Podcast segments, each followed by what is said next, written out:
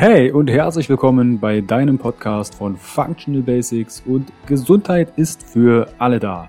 Ich freue mich, dass du eingeschalten hast. Mein Name ist Carsten Wölfling. Ich bin Health- und Life-Coach, Speaker und der Gründer von Functional Basics und der Bewegung Gesundheit ist für alle da. Functional Basics vereint dir die besten und effizientesten Werkzeuge, erprobte Schritte und authentische Experten aus verschiedenen Fach- und Lebensbereichen, sodass du deine Ziele nachhaltig erfolgreich erreichst und das Leben erlebst, was du dir wünschst. Erhalte die richtigen Tools und Impulse und kreiere gemeinsam, entspannt und flexibel Schritt für Schritt deine Basis für mehr natürliche Gesundheit, Entfaltung deiner Persönlichkeit, mehr Bewusstsein und Lebensfülle. Functional Basics ist quasi dein Fundament, um richtig gesund, glücklich alt zu werden. Weitere exklusive Informationen zur Folge findest du in den Show Notes und auf meiner Homepage www.functional-basics.de. Teile den Podcast im Social Media. Warum? Gesundheit ist für alle da. Ich wünsche dir viel Spaß bei dieser Folge. Dein Carsten. Herzlich willkommen wieder beim Interview von Functional Basics und deiner Bewegung Gesundheit ist für alle da. Ich freue mich, dass du eingeschaltet hast. Und zwar heute in meinen Augen ein extrem wichtiges Thema, was häufig in den Medien kursiert, aber wenig verstanden wird. Und ich hoffe, wir können da heute mal ein bisschen Licht reinbringen. Und zwar dreht es um das Thema Epigenetik der unterschätzte Einfluss deiner Umwelt auf deine Gene. Und dazu habe ich mir zwei Experten eingeladen. Einmal Stefanie Baumann, Functional Nutrition Spezialist, hat etliche Ausbildungen im Bereich Epigenetik und Nutrigenomik. Die Begriffe erklären wir dann noch. Und sie bietet genbasierte Gesundheits- und personalisierte Mikronährstoffberatungen an. Und falls du das Video siehst, neben ihr sitzt Jan Kielmann. Jan ist personalisierter Ernährungsberater und zertifiziert in funktioneller Medizin. Er ist unter anderem auch Doktorand der klinischen Ernährungslehre, Phytotherapeut und ich erspare mir mal die ganzen Zertifikate, die wir jetzt aufzählen könnten. Ich habe die beiden selbst auch erlebt. 2019 haben wir gerade festgestellt in einem Nutrigenomik-Workshop. Und ich freue mich, dass ihr beide da seid. Grüßt euch. Hallo. Bevor wir auf das Thema Epigenetik und die Fragen der Community zu sprechen kommen, stellt euch doch einmal kurz vor? Wie seid ihr dann zu den ganzen Themen gekommen? Ich würde sagen, Lady First. Ladies First, okay. Ja, wie bin ich dazu gekommen? Also eigentlich durch eine eigene Geschichte. Ich muss dazu aber sagen, dass ich schon aus einem medizinischen Beruf komme. Ähm, ich habe damals angefangen als äh, Tierarzthelferin, bin dann weiter zur Tierheilpraktikerin. Ich habe auch mal den Heilpraktikuman angefangen, aber dann mich entschieden, das nicht weiterzumachen. Bin dann krank geworden und ähm, ich weiß nicht, ob du das kennst, dieses typische Ding äh, aus dem Umfeld, ja, nimm doch mal das, probier das noch mal, mal das, das hilft. Und ich habe dann halt festgestellt, nee, mir das gar nicht geholfen. Ich habe total paradoxe Reaktionen gehabt. Also ich habe von B6 habe ich irgendwie, ich weiß nicht, glaube ich, eine Woche nicht mehr geschlafen, äh, stand total aufgedreht irgendwie im Bett und wusste nicht, was los ist. Und so bin ich irgendwann zur Genetik gekommen weil ich gedacht habe, so komisch, es gibt so bestimmte Dinge, die bei mir in der Familie gehäuft äh, auftreten. Und so habe ich angefangen, mich mit dem Thema ähm, zu beschäftigen und habe mich auch selber damit behandelt und bin jetzt also eigentlich ein großes Stück, großes Stück weiter in Bezug auf Gesundsein und habe irgendwann einfach entschieden, ähm, anderen Menschen damit auch helfen zu wollen und habe mich dann da weitergebildet. Irgendwann habe ich Jan kennengelernt und äh, ja, wir verstehen uns total gut und haben halt auch eine ähnliche Ausrichtung und eine ähnliche Idee von unserer Arbeit und haben uns dann irgendwann zusammengetan. War kurz, sehr kurz gefasst. ja. Darf ich kurz fragen? Ja, ich würde ganz kurz sagen, vielleicht welche Erkrankung oder was für Symptome hast du? Vielleicht hört da jemand zu, der sagt, ey, warte mal, das, äh, ja, das kenne ich. Okay, also bei mir ist es eigentlich so gewesen, dass ich, also keiner wusste, was, was los ist. Es waren multiple Symptome, die anfingen mit äh, Schweißausbrüchen, Schlafstörungen, ähm, so das Gefühl von ständigen, als wenn man sich erschreckt, so Schauer durch den Körper laufen. Ähm, ich war total aufgequollen. Ich sah morgens aus, irgendwie, als hätte ich mich die Nacht geprügelt, die Augen total dick, die Zunge geschwollen. Nach dem Essen habe ich mich am Türrahmen festgehalten, weil ich nicht mehr stehen konnte, weil es mir so schlecht ging. Also ich hatte so Energieprobleme, so Erschöpfung. Ähm, und ich hatte vor allen Dingen hatte ich ganz, ganz dolles Herzklopfen. Also ich hatte ständig, kriegte ich kaum Luft, weil das Herz so hat. und äh, war ähm, also Hyper Hyperakustik. Ich weiß nicht, was ihr sagt, also dass man alles lauter hört, als es eigentlich ist. Ähm, hatte Ganzkörperschmerzen, ähm, ganz eigenartige wechselnde Symptome, Nervenentzündung, also volles Programm, eigentlich alles, was man haben kann. Ich konnte teilweise dann auch überhaupt nicht mehr denken. Ich habe alles vergessen von jetzt bis gleich. Also ich habe wirklich meine, meine Haarbürste und mein Handy habe ich im Kühlschrank gefunden. Ich weiß heute noch nicht, wie das da reingekommen ist. Wahrscheinlich habe ich das in der Hand gehabt, was rausgeholt und völlig in Gedanken irgendwie das reingelegt. Also ich habe ständig Sachen gesucht, ständig Sachen verlegt. Ähm, und irgendwann war es halt so, dass ich den ganzen Körper voller riesengroßer blauer Flecke hatte, ohne dass ich mich halt gestoßen hatte. Äh, mich, mir lösten sich die Fingernägel vom Nagelbett ab. Und wie ich dann bei einem befreundeten Hämatologen war, fing der an zu schwitzen, weil meine Blutgerinnung nicht mehr funktioniert hat. Also es war ziemlich mysteriös. Keiner wusste, was los ist. Ich habe dann irgendwann rausgefunden, dass ich äh, mehrere Mal ein sehr umstrittenes Antibiotika namens Ciprofloxacin bekommen habe. Und ähm, heute weiß ich, ich habe eine Genetik, die einfach total nicht gut dazu passt. Und äh, das hat mich komplett abgeschossen. Also das war, ähm, ja, also ich, wenn ich nicht angefangen hätte, selber zu rudern und rauszufinden, was los ist, glaube ich, würde ich hier heute nicht sitzen. Also ich hab, war irgendwann insulinresistent. Ich habe alle zwei Stunden Schweißausbrüche und Unterzucker gekriegt. Also es war wirklich ziemlich dramatisch. Und ähm, ja, kennen viele sicherlich auch aus deiner Community. Man hat Probleme, geht zum Arzt und kriegt einen Schulterzucken oder äh, Antidepressiva und den Rat, sich mal zum Psychologen zu begeben. Ich habe auch solche Sachen gehört. Also ich, hab, ich bin 1,82, bin recht groß und ich habe noch 63 Kilo gewogen, habe aber gegessen wie ein Scheunendrescher und höre dann solche Sachen von der Ärztin. Ne? Also solange sie nicht einsehen, dass sie eine Essstörung haben, kann ich ihnen nicht weiterhelfen. Ja. So, und ähm, bei mir war halt der Antrieb, das wieder in Ordnung zu bringen und selber rauszufinden, was los ist, einfach sehr groß. Und ja, das hat mich dann halt da durchgeschifft sozusagen. Merkt also, wir bauen jetzt langsam den Spannungsbogen auf. Also da kam schon mal der Begriff Genetik und äh, Mama, Papa und die Verwandten haben da was mitgegeben. Dazu kommen wir gleich zu sprechen. Lassen wir mal Jan zu Wort kommen. Jan, wie bist du denn zu dem ganzen Thema Fokus in Medizin, personalisierte Ernährungsberatung und all die Sachen, die du auch Nutrigonomik, Epigenetik, wie bist du zu den ganzen Themen gekommen? Ja, bei mir ist auch interessant. Ich bin ja in Deutschland aufgewachsen und wir haben in einem Haus gelebt mit ähm, einer Bekannten, die mich, glaube ich, auf Naturmedizin gebracht hat. Also weil sie es immer selber benutzt hat. Und meine Eltern kannten das irgendwie gar nicht. Und ich habe dann immer praktisch beide Seiten beobachtet. Was passiert mit den Leuten, die zum Arzt gehen, zum Standard konventionellen Arzt? Was passiert mit den Leuten, die Naturheilkunde benutzen?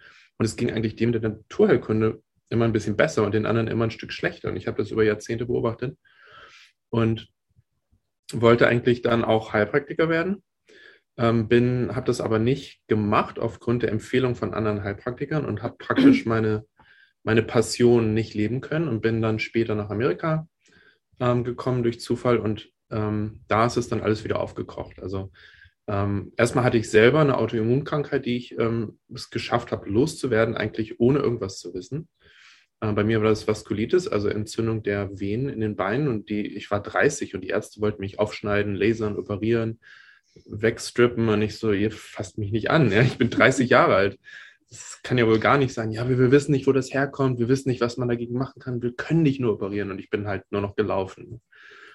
Und dann habe ich durch Zufall mehr oder weniger ähm, das geschafft, loszuwerden und habe dadurch so ein bisschen die Kraft der, des Einflusses der Ernährung auf unseren Körper gesehen.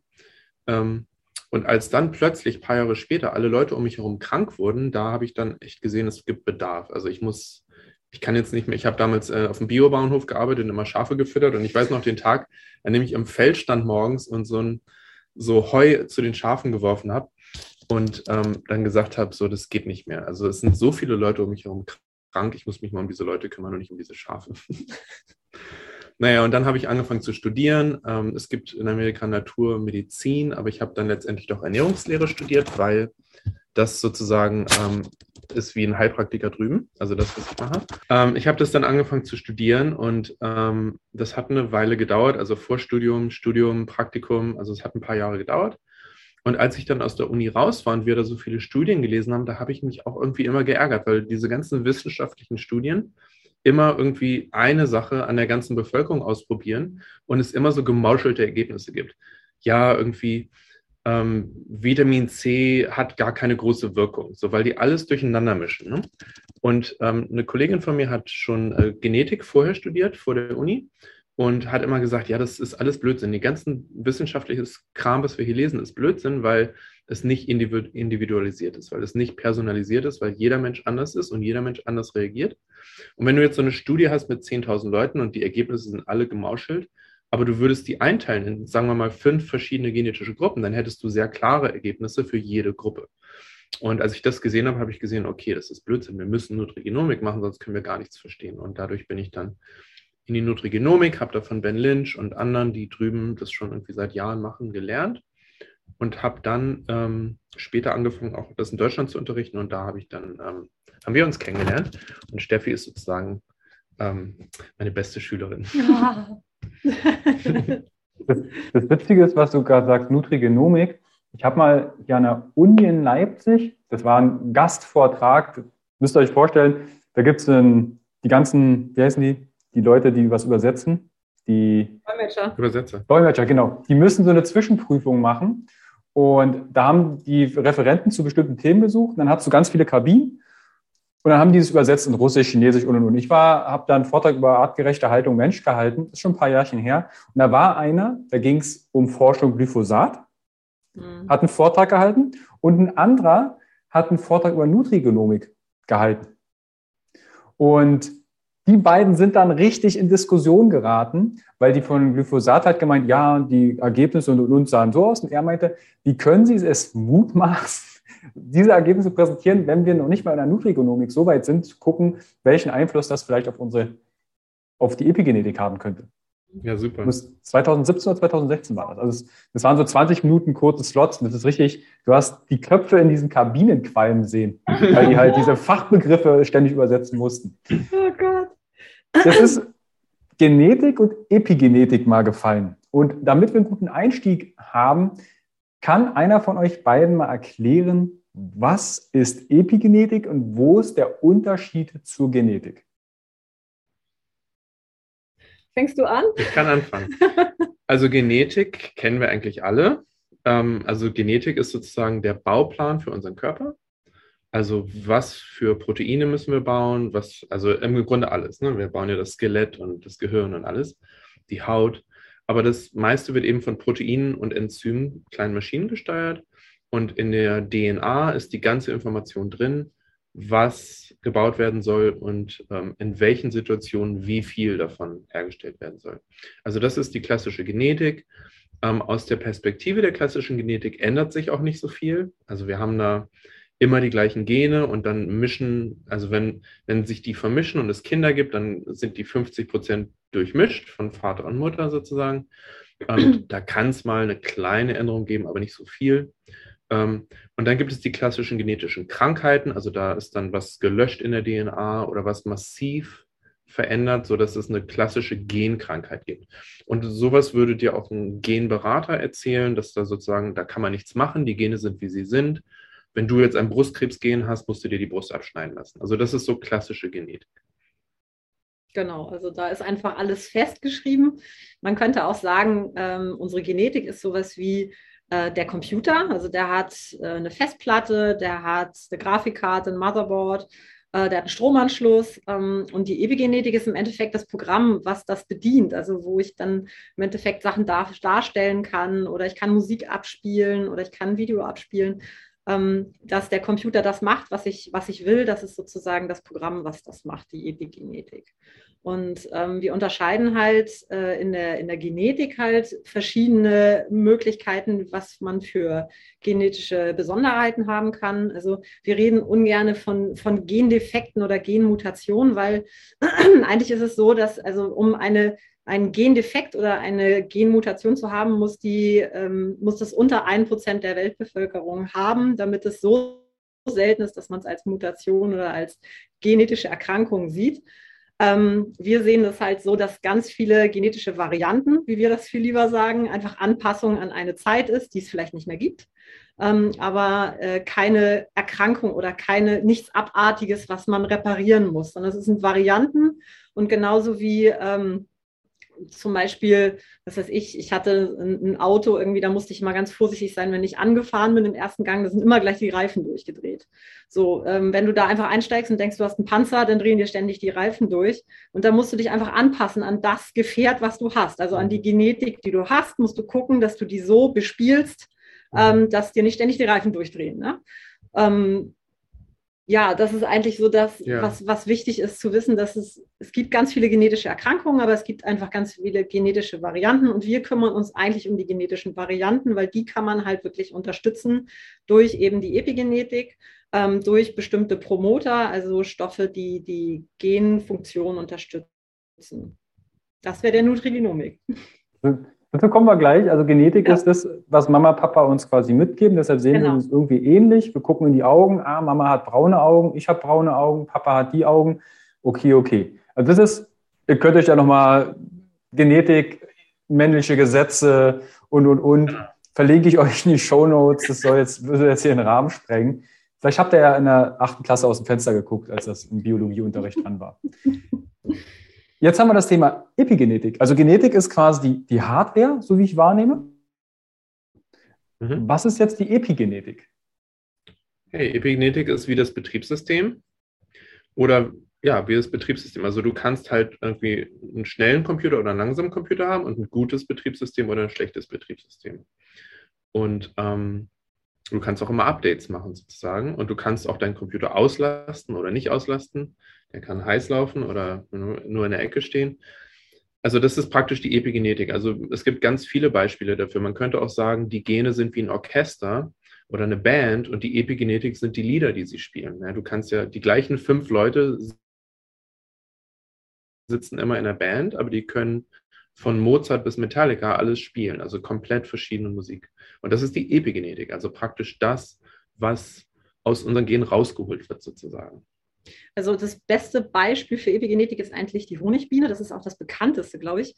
Ähm, wenn die Arbeiterbienen die Larven füttern, dann suchen sie sich eine aus oder ein paar aus, die werden mit Gelee Royal gefüttert. Das ist ein Drüsensekret, ähm, gemischt mit, glaube ich, irgendwelchen Honigsäften und solchen Geschichten.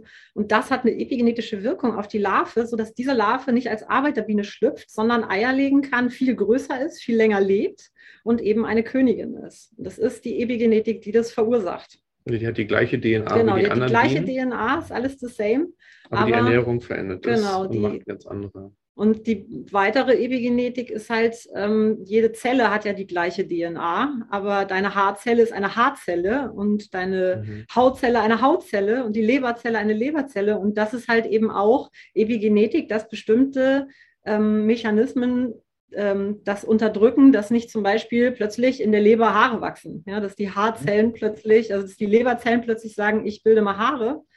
Ähm, und ist auch, also das ist auch so ein Thema bei Krebstumoren, ja, dass die plötzlich Haare bilden oder sowas. Mhm. Das ist halt, weil die Epigenetik da nicht mehr richtig abgeschaltet hat, also die, die Zelldifferenzierung nicht mehr richtig funktioniert und somit einfach Haare wachsen in einer Hautzelle oder in einer Knochenzelle plötzlich sich Zähne bilden oder sowas. Ja, oder das Alter. Also wir haben ja von Geburt bis Tod die gleiche Genetik, sind aber mal Embryo, dann Baby, dann Kleinkind, dann Teenager, dann junger Erwachsener, dann Erwachsener, dann Vorruhestand, dann Rentner und dann Greis, alles mit der gleichen Genetik. Ja, und die Epigenetik ist da halt vorprogrammiert, dass wir durch diese Altersstufen gehen. Also wir müssten das nicht, das ist ein Programm. Mhm. Ist das ein ist das jetzt quasi ein epigenetisches Programm? Hm? Ist das ein epigenetisches Programm? Ja. Mhm. Also würden wir die Epigenetik beeinflussen, könnte es sein, ich spiele jetzt mal wirklich so provokant, dass wir am ewigen Leben dran sind? Ja, theoretisch ja. Mhm. Also es gibt Krebszellen, also es gibt ähm, eine berühmte Krebszelle aus dem Brustkrebs einer äh, afrikanisch, also schwarzafrikanischen Frau aus Amerika, die in den 1950er Jahren wurden ihr diese Brustkrebszellen entnommen. Und normalerweise kann eine Zelle nur so ein paar Wochen bis paar Monate höchstens leben. Aber diese Brustkrebszellen sind heute noch am Leben. Also jeden Tag kommt da im Labor eine junge Assistentin vorbei und kippt ein bisschen Nährlösung rein und ein bisschen Antibiotika. Und die leben bis heute, weil in diesen Krebszellen die, die Regulation, die unsere Zellen ähm, relativ früh sterben lässt, ähm, epigenetisch abgeschaltet ist. Also die können praktisch ewig leben. Die leben jetzt schon 70 Jahre statt drei Monate. Ich denke mal, das wird auch, könnte ich mir vorstellen, in Forschungsgebieten wie Longevity, dass, dass die Leute in Langlebigkeiten, Co., dass die Epigenetik da sehr stark erforscht wird. Mhm. Mhm. Definitiv. Da sind sie ja, ja dran, weil es halt interessant ist, weil die alle wollen lange leben und gesund leben und dementsprechend äh, wird da jetzt auch gerade ähm, in der Industrie geguckt, ähm, die so Nahrungsergänzungsmittel macht oder so. Es gab ja schon ganz lange dieses, ja. dass die Telomere nicht sich so schnell abnutzen. Mhm. Jetzt sind sie dabei, dass sie merken, okay, die Telomere sind nicht alles. Okay, ja, suchen sie das nächste, äh, was halt dazu führt, dass Zellen nicht so schnell altern. Dann haben sie Spermidin gefunden, dass das eine Einwirkung auf die mhm. Epigenetik haben. Und so suchen die sich eigentlich immer weiter durch, äh, das ewige Leben zu finden ähm, und die ewige Gesundheit. Mal sehen, wo wir da in 20 Jahren stehen. Schon, wie man Altern verlangsamen kann. Mhm. Nur äh, viele der Mittel, die wir wissen, sind so traditionelle Mittel und die sind nicht immer so bequem. Also da muss man vielleicht mal ein bisschen weniger essen oder ein bisschen gesünder essen. Und bei manchen, bei manchen Grundzuständen des Menschen klappt das nicht so gut. Also können wir gerne später nochmal drüber reden. Aber wenn ich nicht so happy bin im Leben, wenn mir immer irgendwas fehlt und ich eine gewisse Leere im Herzen habe oder meine Arbeit nicht mag oder meinen Mann oder so, und ähm, Frau. Ähm, ich wollte gerade sagen, das ist jetzt der na gut, ich rede für den Zuschauer, ja. Dann ähm, kann ich mich zum Beispiel mit, mit Mitteln, die mein Suchtzentrum anregen, kann ich mich wieder gut fühlen. Ja? Und es gibt halt bestimmte Lebensmittel, also abgesehen von Drogen und Alkohol und Rauchen, gibt es auch bestimmte Lebensmittel, die das tun. Und äh, das ist dann das, wo diese Menschen hinstreben und die sind dann aber oft nicht gut für die Genetik und können einen sehr früh umbringen. Und deswegen ist das so unbequem für Leute. Und, und die Hoffnung der Pharmaindustrie ist natürlich, dass sie jetzt irgendwas entwickeln können, was wie so eine Pille ist und dann lebt man ewig lang. Ich würde da an der Stelle, um vielleicht nochmal die Epigenetik und Genetik so ein bisschen noch klarer zu differenzieren, weil es spuken ja viele Mythen und Code, auf die wir noch zu sprechen kommen, in den Medien rum. Wo seht ihr denn persönlich das Potenzial in der Epigenetik? Wow, okay, also das Potenzial in der Epigenetik. Also wenn du jetzt zum Beispiel meine Genetik ansiehst, ne? also ich habe einen Gentest beziehungsweise ein paar mehr und ich habe echt alle Gene, die man haben kann, verändert für Morbus Crohn. Also wirklich die volle Latte. Aber in vier Generationen meiner Familie taucht das nicht auf. Also keiner von uns hat entzündliche Darmerkrankung, übrigens auch keine Diabetes. Das ist das zweitstärkste bei mir in der Familie. Meine Oma ist 96 geworden ohne Diabetes, meine Uroma 93 ohne Diabetes. Ähm, also, wie kann das angehen? Ne? Ich habe ja die Gene dafür, ich muss jetzt ja eigentlich krank werden. Das ist nämlich einer dieser Mythen. Ja? Also, ich habe die Gene, also habe ich das, ich kriege das, Punkt. Das stimmt nicht, weil ähm, ich komme aus dem Norden, ich komme aus Hamburg. Mein Opa und mein Onkel waren, haben geangelt und wir haben also bestimmt dreimal die Woche Fisch gekriegt. Und das Omega-3 unterdrückt ganz viele von den Genen, die Morbus Crohn und eben auch Diabetes begünstigen. Dazu kommt, dass wir alle nicht so die Zuckerjunkies sind und alle auch nicht so die Alkoholmenschen sind. Es wird auch nicht viel Kaffee getrunken in meiner Familie, sondern eher Tee. Das heißt, ich habe ganz viele epigenetische Faktoren, die dazu, kommen, dazu führen, dass diese Gene zum Tragen kommen, ausgeschaltet in meiner Familie. Wenn ich jetzt im Ruhrpott leben würde und wäre Kettenraucher, würde mich jedes Wochenende zulaufen lassen und sechs Stunden arbeiten, weil ich CEO in irgendeiner Firma bin, dann hätte ich eventuell ein Problem mit Morbus Crohn. Eventuell, auf jeden Fall. Ja, ich sage das jetzt mal als Eventualität. Ja, aber das ist es wirklich. Ja. Also, dass du praktisch eben nicht dein Gen ausgeliefert ja. bist. Also, ähm, du hast das Brustkrebsgen und kriegst Brustkrebs auf jeden Fall. Das ist so nicht gegeben. Ja. Und die, du kannst eben durch deinen eigenen Lebenswandel, und da, das ist nicht nur Ernährung, sondern auch Stress, Schlaf, Schlaf ähm, emotionales Wohlbefinden, ja, soziales Umfeld, also das kommt da alles mit rein, weil das alles die Gene mit beeinflusst, kannst du dein eigenes Schicksal bestimmen. Mhm. Also du bist eigentlich wirklich ein freier Mensch und kannst ähm, epigenetisch das Beste aus dir rausholen, was aus dir rausholen ist, obwohl du bestimmte Snaps hast oder obwohl du bestimmte Risiken hast. Also jeder hat Risiken, ja. Mhm. Und jeder könnte sehr krank werden, aber jeder kann eben auch sein Schicksal in die Hand nehmen und sagen, okay, ich möchte ein freier Mensch sein, ich möchte so lange wie ich kann gesund leben. Also zum Beispiel bei uns in Amerika ist die geschätzte Krebsrate projiziert in die Zukunft für die Bevölkerung 50 Prozent. Also angenommen wird vom amerikanischen Krebsinstitut, dass 50 Prozent der aktuell lebenden Bevölkerung in ihrem Leben Krebs bekommen. Das muss aber so nicht sein. Also jeder von diesen 50 Prozent könnte sein Leben in die Hand nehmen, Dinge ändern und dann eben keinen Krebs bekommen. Also das, das ist dieser Wahnsinn der Epigenetik, die ist eigentlich der Hammer. Jetzt haben wir gerade das Thema auch Krebserkrankungen. Dann hatten wir das Thema Diabetes oder Morbus Crohn. Ihr sagt also, wenn ich die Gene habe, von Oma, Opa vergeben, haben sie mir geerbt, haben es gut gemeint, ähm, hier kriegst du was mit, dass ich dem nicht ausgeliefert bin. Das setzt ja voraus, dass ich weiß, was ich für eine Gen Genetik habe. Ich könnte jetzt Mama, Papa, ich könnte Ahnengalerie auffüllen und gucken, welche Erkrankungen. Ist es jetzt aus eurer Sicht ratsam, einen Gentest zu machen? Weil da gibt es ja auch tausend einen im Internet, die ich machen kann. Ja.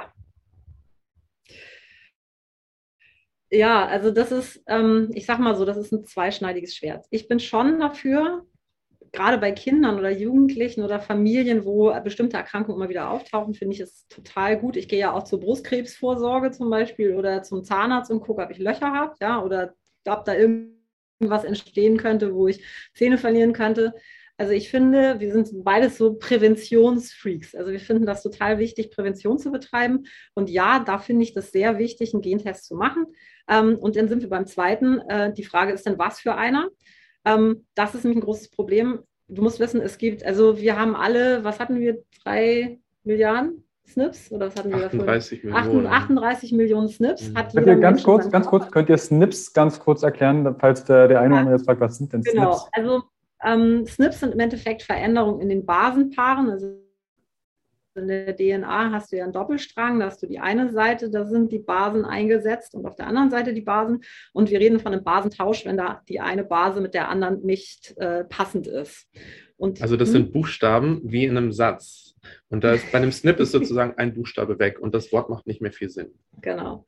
Und ähm, diese Snips kannst du halt äh, in einem Gentest messen, also die kannst du auslesen und dann gibt es halt so Referenzgenome, die dann sagen, okay, wenn du diese und jene Variante hast, weicht das ab von dem Durchschnitt, den wir als gesund empfinden und äh, das prädestiniert dich für bestimmte Erkrankungen. Da reden wir dann aber manchmal von einem Krankheitsrisiko, was 1,3 Prozent höher ist als in der Normalbevölkerung. Das heißt, das ist halt eben auch immer unterschiedlich zu gewichten und vor allen Dingen müssen verschiedene SNPs und die Lebens äh, ähm, äh, der Lebensstil oder, oder irgendwelche Einflüsse, ja. Einflüsse von mhm. außen zusammenkommen, damit das wirklich sich in der Krankheit manifestiert. Und viele Gentests lesen ein SNP pro Gen. Also ein Gen kann 300 SNPs haben, zum Beispiel. Mhm. Also beziehungsweise wir wissen jetzt vom äh, COMT-Gen, wissen wir, das hat irgendwie, da gibt es 15 bekannte SNPs, wovon drei sehr gut erforscht sind. Ähm, wenn du da einen Snip von im Endeffekt in dem Gentest ausliest und sagst, du kriegst Diabetes, das ist für uns ein bisschen wie Kaffeesatz lesen. Weil erstens fehlt die Anamnese, also wie lebt der Mensch, was hat er bestimmt, hat er Quecksilber zum Beispiel, das kann halt Gene auch negativ mhm. beeinflussen, das ist die hemmt. Oder hat er bestimmte Nährstoffmängel, ist er Giften ausgesetzt, schläft er nur fünf Stunden? Das alles macht ja was mit der Epigenetik, wie wir eben erklärt haben. Und das musst du, wenn du einen Gentest anguckst, halt mit berücksichtigen. Und das ist halt oft bei diesen ganzen Lifestyle-Tests das Problem, dass da eine Diagnose bei rauskommt, wo die Leute Angst kriegen. Und zwar Angst, mhm. dass sie Krebs kriegen, dass sie zystische Fibrose kriegen, dass sie Faktor 5 Leiden haben und was wir da alles hören. Und wirklich Angst kriegen. Und die Angst, die wirkt auch epigenetisch. Und dann mhm. haben wir vielleicht nachher ein Problem, was wir vorher gar nicht gehabt hätten. Genau, würde ich auch sagen. Also Gentest eigentlich schon, vor allen Dingen bei jungen Leuten oder sogar Babys, wo man irgendwie Dinge vermeiden möchte im Leben. Ja, also angenommen, irgendwie Oma hatte Krebs, ist ganz gruselig gestorben. Ja gut, dann probieren wir mal zu schauen, wie wir das Kind optimieren können. So, aber eben genau wie du sagst, nicht so, dass man Angst bekommt, nicht so, dass man sich davon verrückt machen lässt. Also mein Beispiel ist immer ähm, Schwangerschaft. Ja, ist unglaublich kompliziert. Also Empfängnis und Schwangerschaft sind so wahnsinnig kompliziert. Aber du musst es nicht verstehen, um schwanger zu werden. Weißt du? Und also, wenn man das aufs Leben bezieht, dann ja, die Genetik ist sehr kompliziert, die Epigenetik ist noch komplizierter, aber eigentlich musst du es nicht wissen, wenn du dich an die Prinzipien des mhm. natürlichen Lebenswandels hältst, also bevor du krank bist sozusagen. Das ist natürlich heute schwierig, ja. wo wir WLAN haben äh, und LED-Lichter äh, LED im Essen irgendwie 300 Stoffe drin haben, die Oma nicht kannte. Smog. das ist natürlich keiner schläft. Ja. ja. das ist dann schwierig. Aber man kann sich da so anpassen, so möglichst viele schädliche Faktoren ausschließen und möglichst viele positive Faktoren einschließen. Und es gibt immer so Schwellen. Also wenn man diese Schwelle nicht überschreitet, muss man nicht unbedingt krank werden. Habt ihr da eventuell, also ich habe irgendwo in England hatte ich damals meinen Gentest, das ist auch ja schon ein paar Jahre her. Ähm, da musste ich Speichel einschicken und dann haben die das, habe ich Blut eingeschickt? Weiß ich nee, gar nicht mehr. Speichel, Speichel, genau, Speichel. Und ich habe dann quasi ein PDF, keine Ahnung, 300 Seiten lang mit allen möglichen ja. äh, Buchstaben, Buchstaben da bekommen. Ja. Und zu jedem Buchstaben konntest du was anklicken, dann hast du nochmal zwei Seiten Text gehabt. Mhm. Es ist, ähm, ich finde es total spannend. Oder ich fand es total spannend. Krass, das bin also ich in Genen ausgedrückt.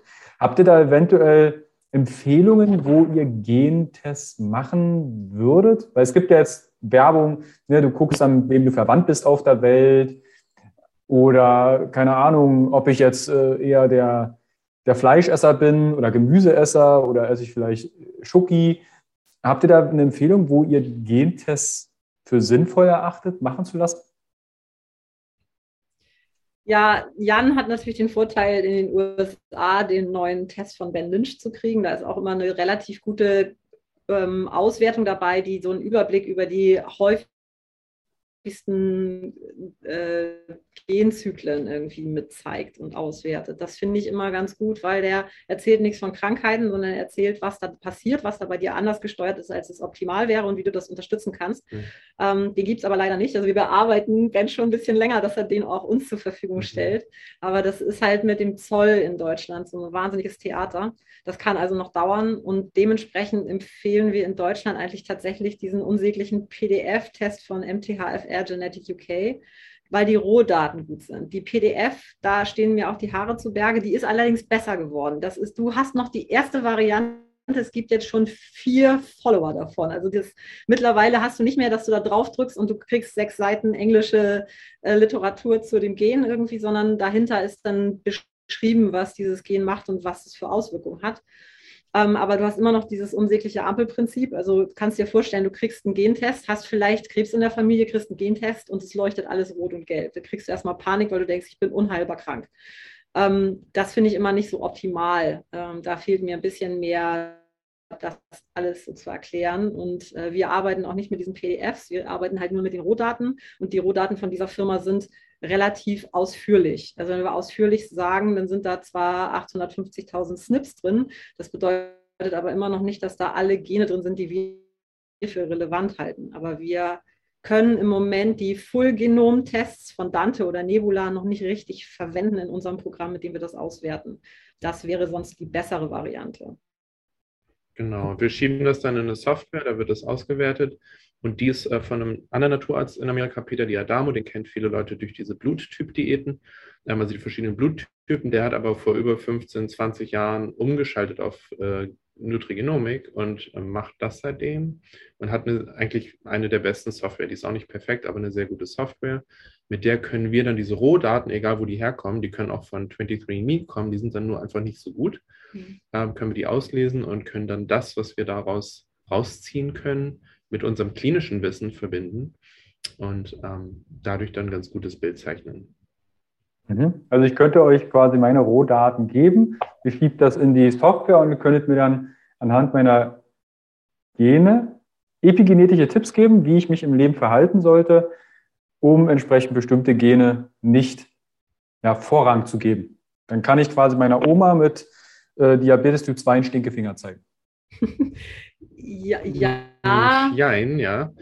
Also die Software selber hat Algorithmen, die uns dabei helfen und dann haben wir noch unsere eigene klinische Erfahrung. Und ich glaube, deswegen äh, fangen wir jetzt auch an, Kurse anzubieten, weil wir auch ähm, nur zwei Leute sind und aber so ziemlich gut verstehen, wie das funktioniert und es einfach nicht genügend Leute auch in Deutschland gibt, die das wirklich in ihrer kompletten Komplexität ja. verstehen. Also das ist systemische Biologie. Mhm. Das ist nicht so abgehackt, irgendwie so ein Gen, ein Nahrungsergänzungsmittel. Da kannst du nochmal was zu sagen. Mhm. Also es ist wirklich komplex. Also es funktioniert alles in Netzwerken. Man muss wirklich die ganze Geschichte kennen, auch die Labordaten und alles, mhm. ähm, um überhaupt was sagen zu können, was qualifiziert ist.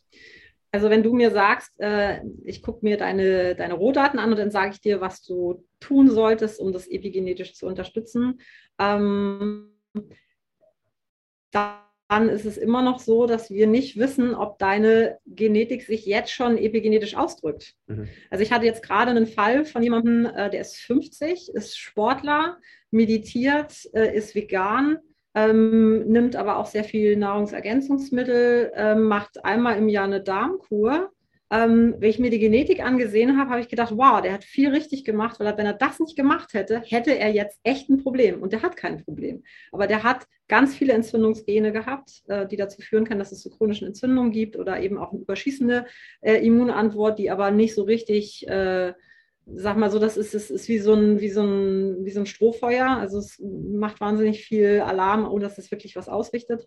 Ähm, da war in der Schlafgenetik ganz viel, was Richtung Schlafstörungen und auch psychische Probleme äh, zeigte. Und nichts davon war da. Das heißt, alles das hat sich nicht ausgedrückt. So, und ähm, das heißt, ich muss immer ein Vorgespräch machen, um zu schauen, wo steht denn derjenige? Also wie lebt der denn und was tut der denn schon? Ähm, nicht immer ist vegane Ernährung der Schlüssel zur Gesundheit. Also beziehungsweise äh, das wird auch immer so propagiert, ähm, aber wir sind auch der Meinung, dass ähm, nicht nur die Genetik, sondern eben auch, wie die Magensäfte so alle funktionieren und die Verdauungssäfte, dass das einen großen Einfluss hat.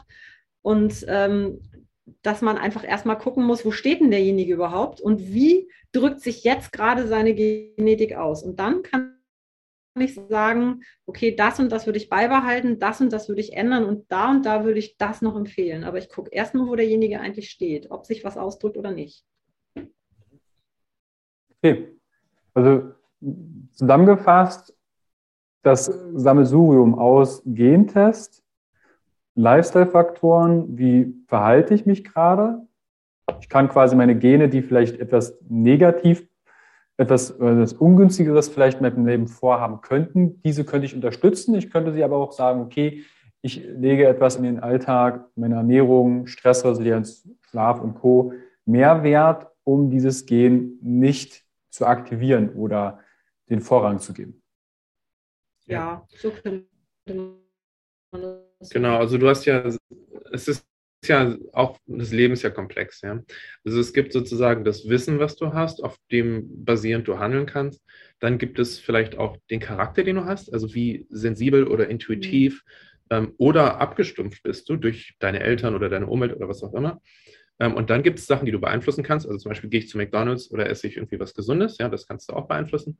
Und dann gibt es aber noch Dinge, die du nicht so sehr beeinflussen kannst. Also was für elektromagnetische Strahlung bin ich ausgesetzt oder ähm, also solche Sachen, weißt du? Und es ist halt wirklich dieses Gesamtbild. Also manche Leute, so wie dein, ähm, dein Fall, die sind intuitiv oder sensibel und die merken das, was das mit ihrem Körper macht und gehen in eine andere Richtung oder hatten einen, einen schlimmen Krankheitsfall in der Familie und sind deshalb vorgewarnt.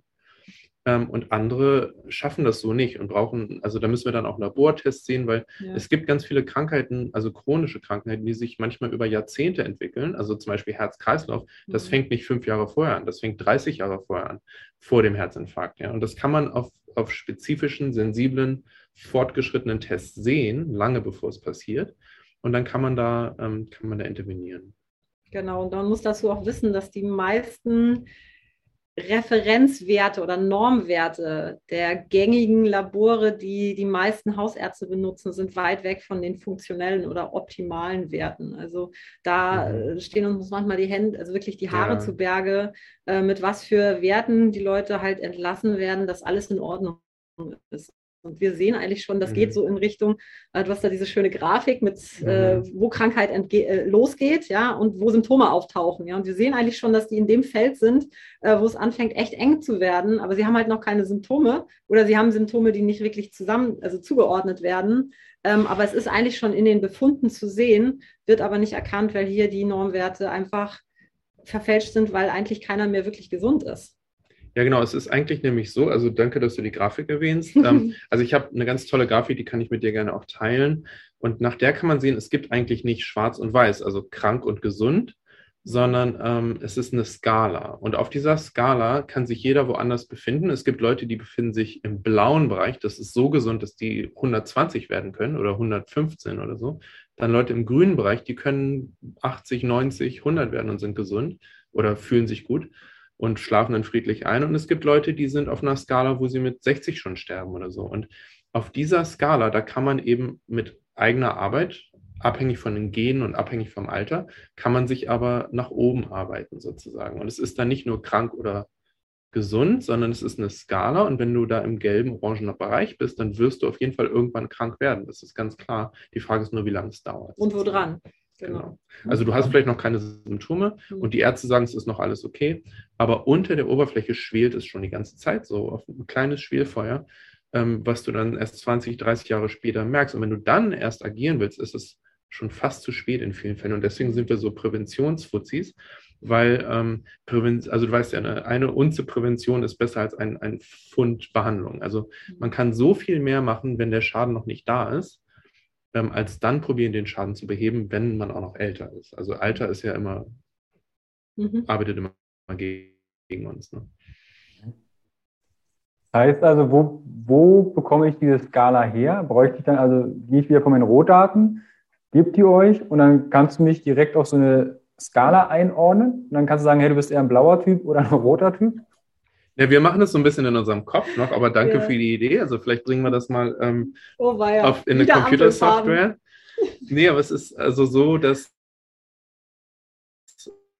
ähm, wir, also ich zumindest, ich weiß nicht, ob du es auch so machst, ich mache immer eine Timeline in meinem Kopf. Also ich gucke immer, okay, wann bist du geboren, wie bist du geboren, was ist da passiert und so, wann fingen die Symptome an, was ist davor passiert. Und das hilft auch den Kunden oft zu sehen, oh, stimmt, also als das passiert ist, wurde ich plötzlich krank. Das habe ich noch nie gesehen, diesen Zusammenhang. Also erstmal eine Timeline und dann sehen wir natürlich die Labore, wir sehen die Gene, wir sehen äh, die Person, also die Symptome.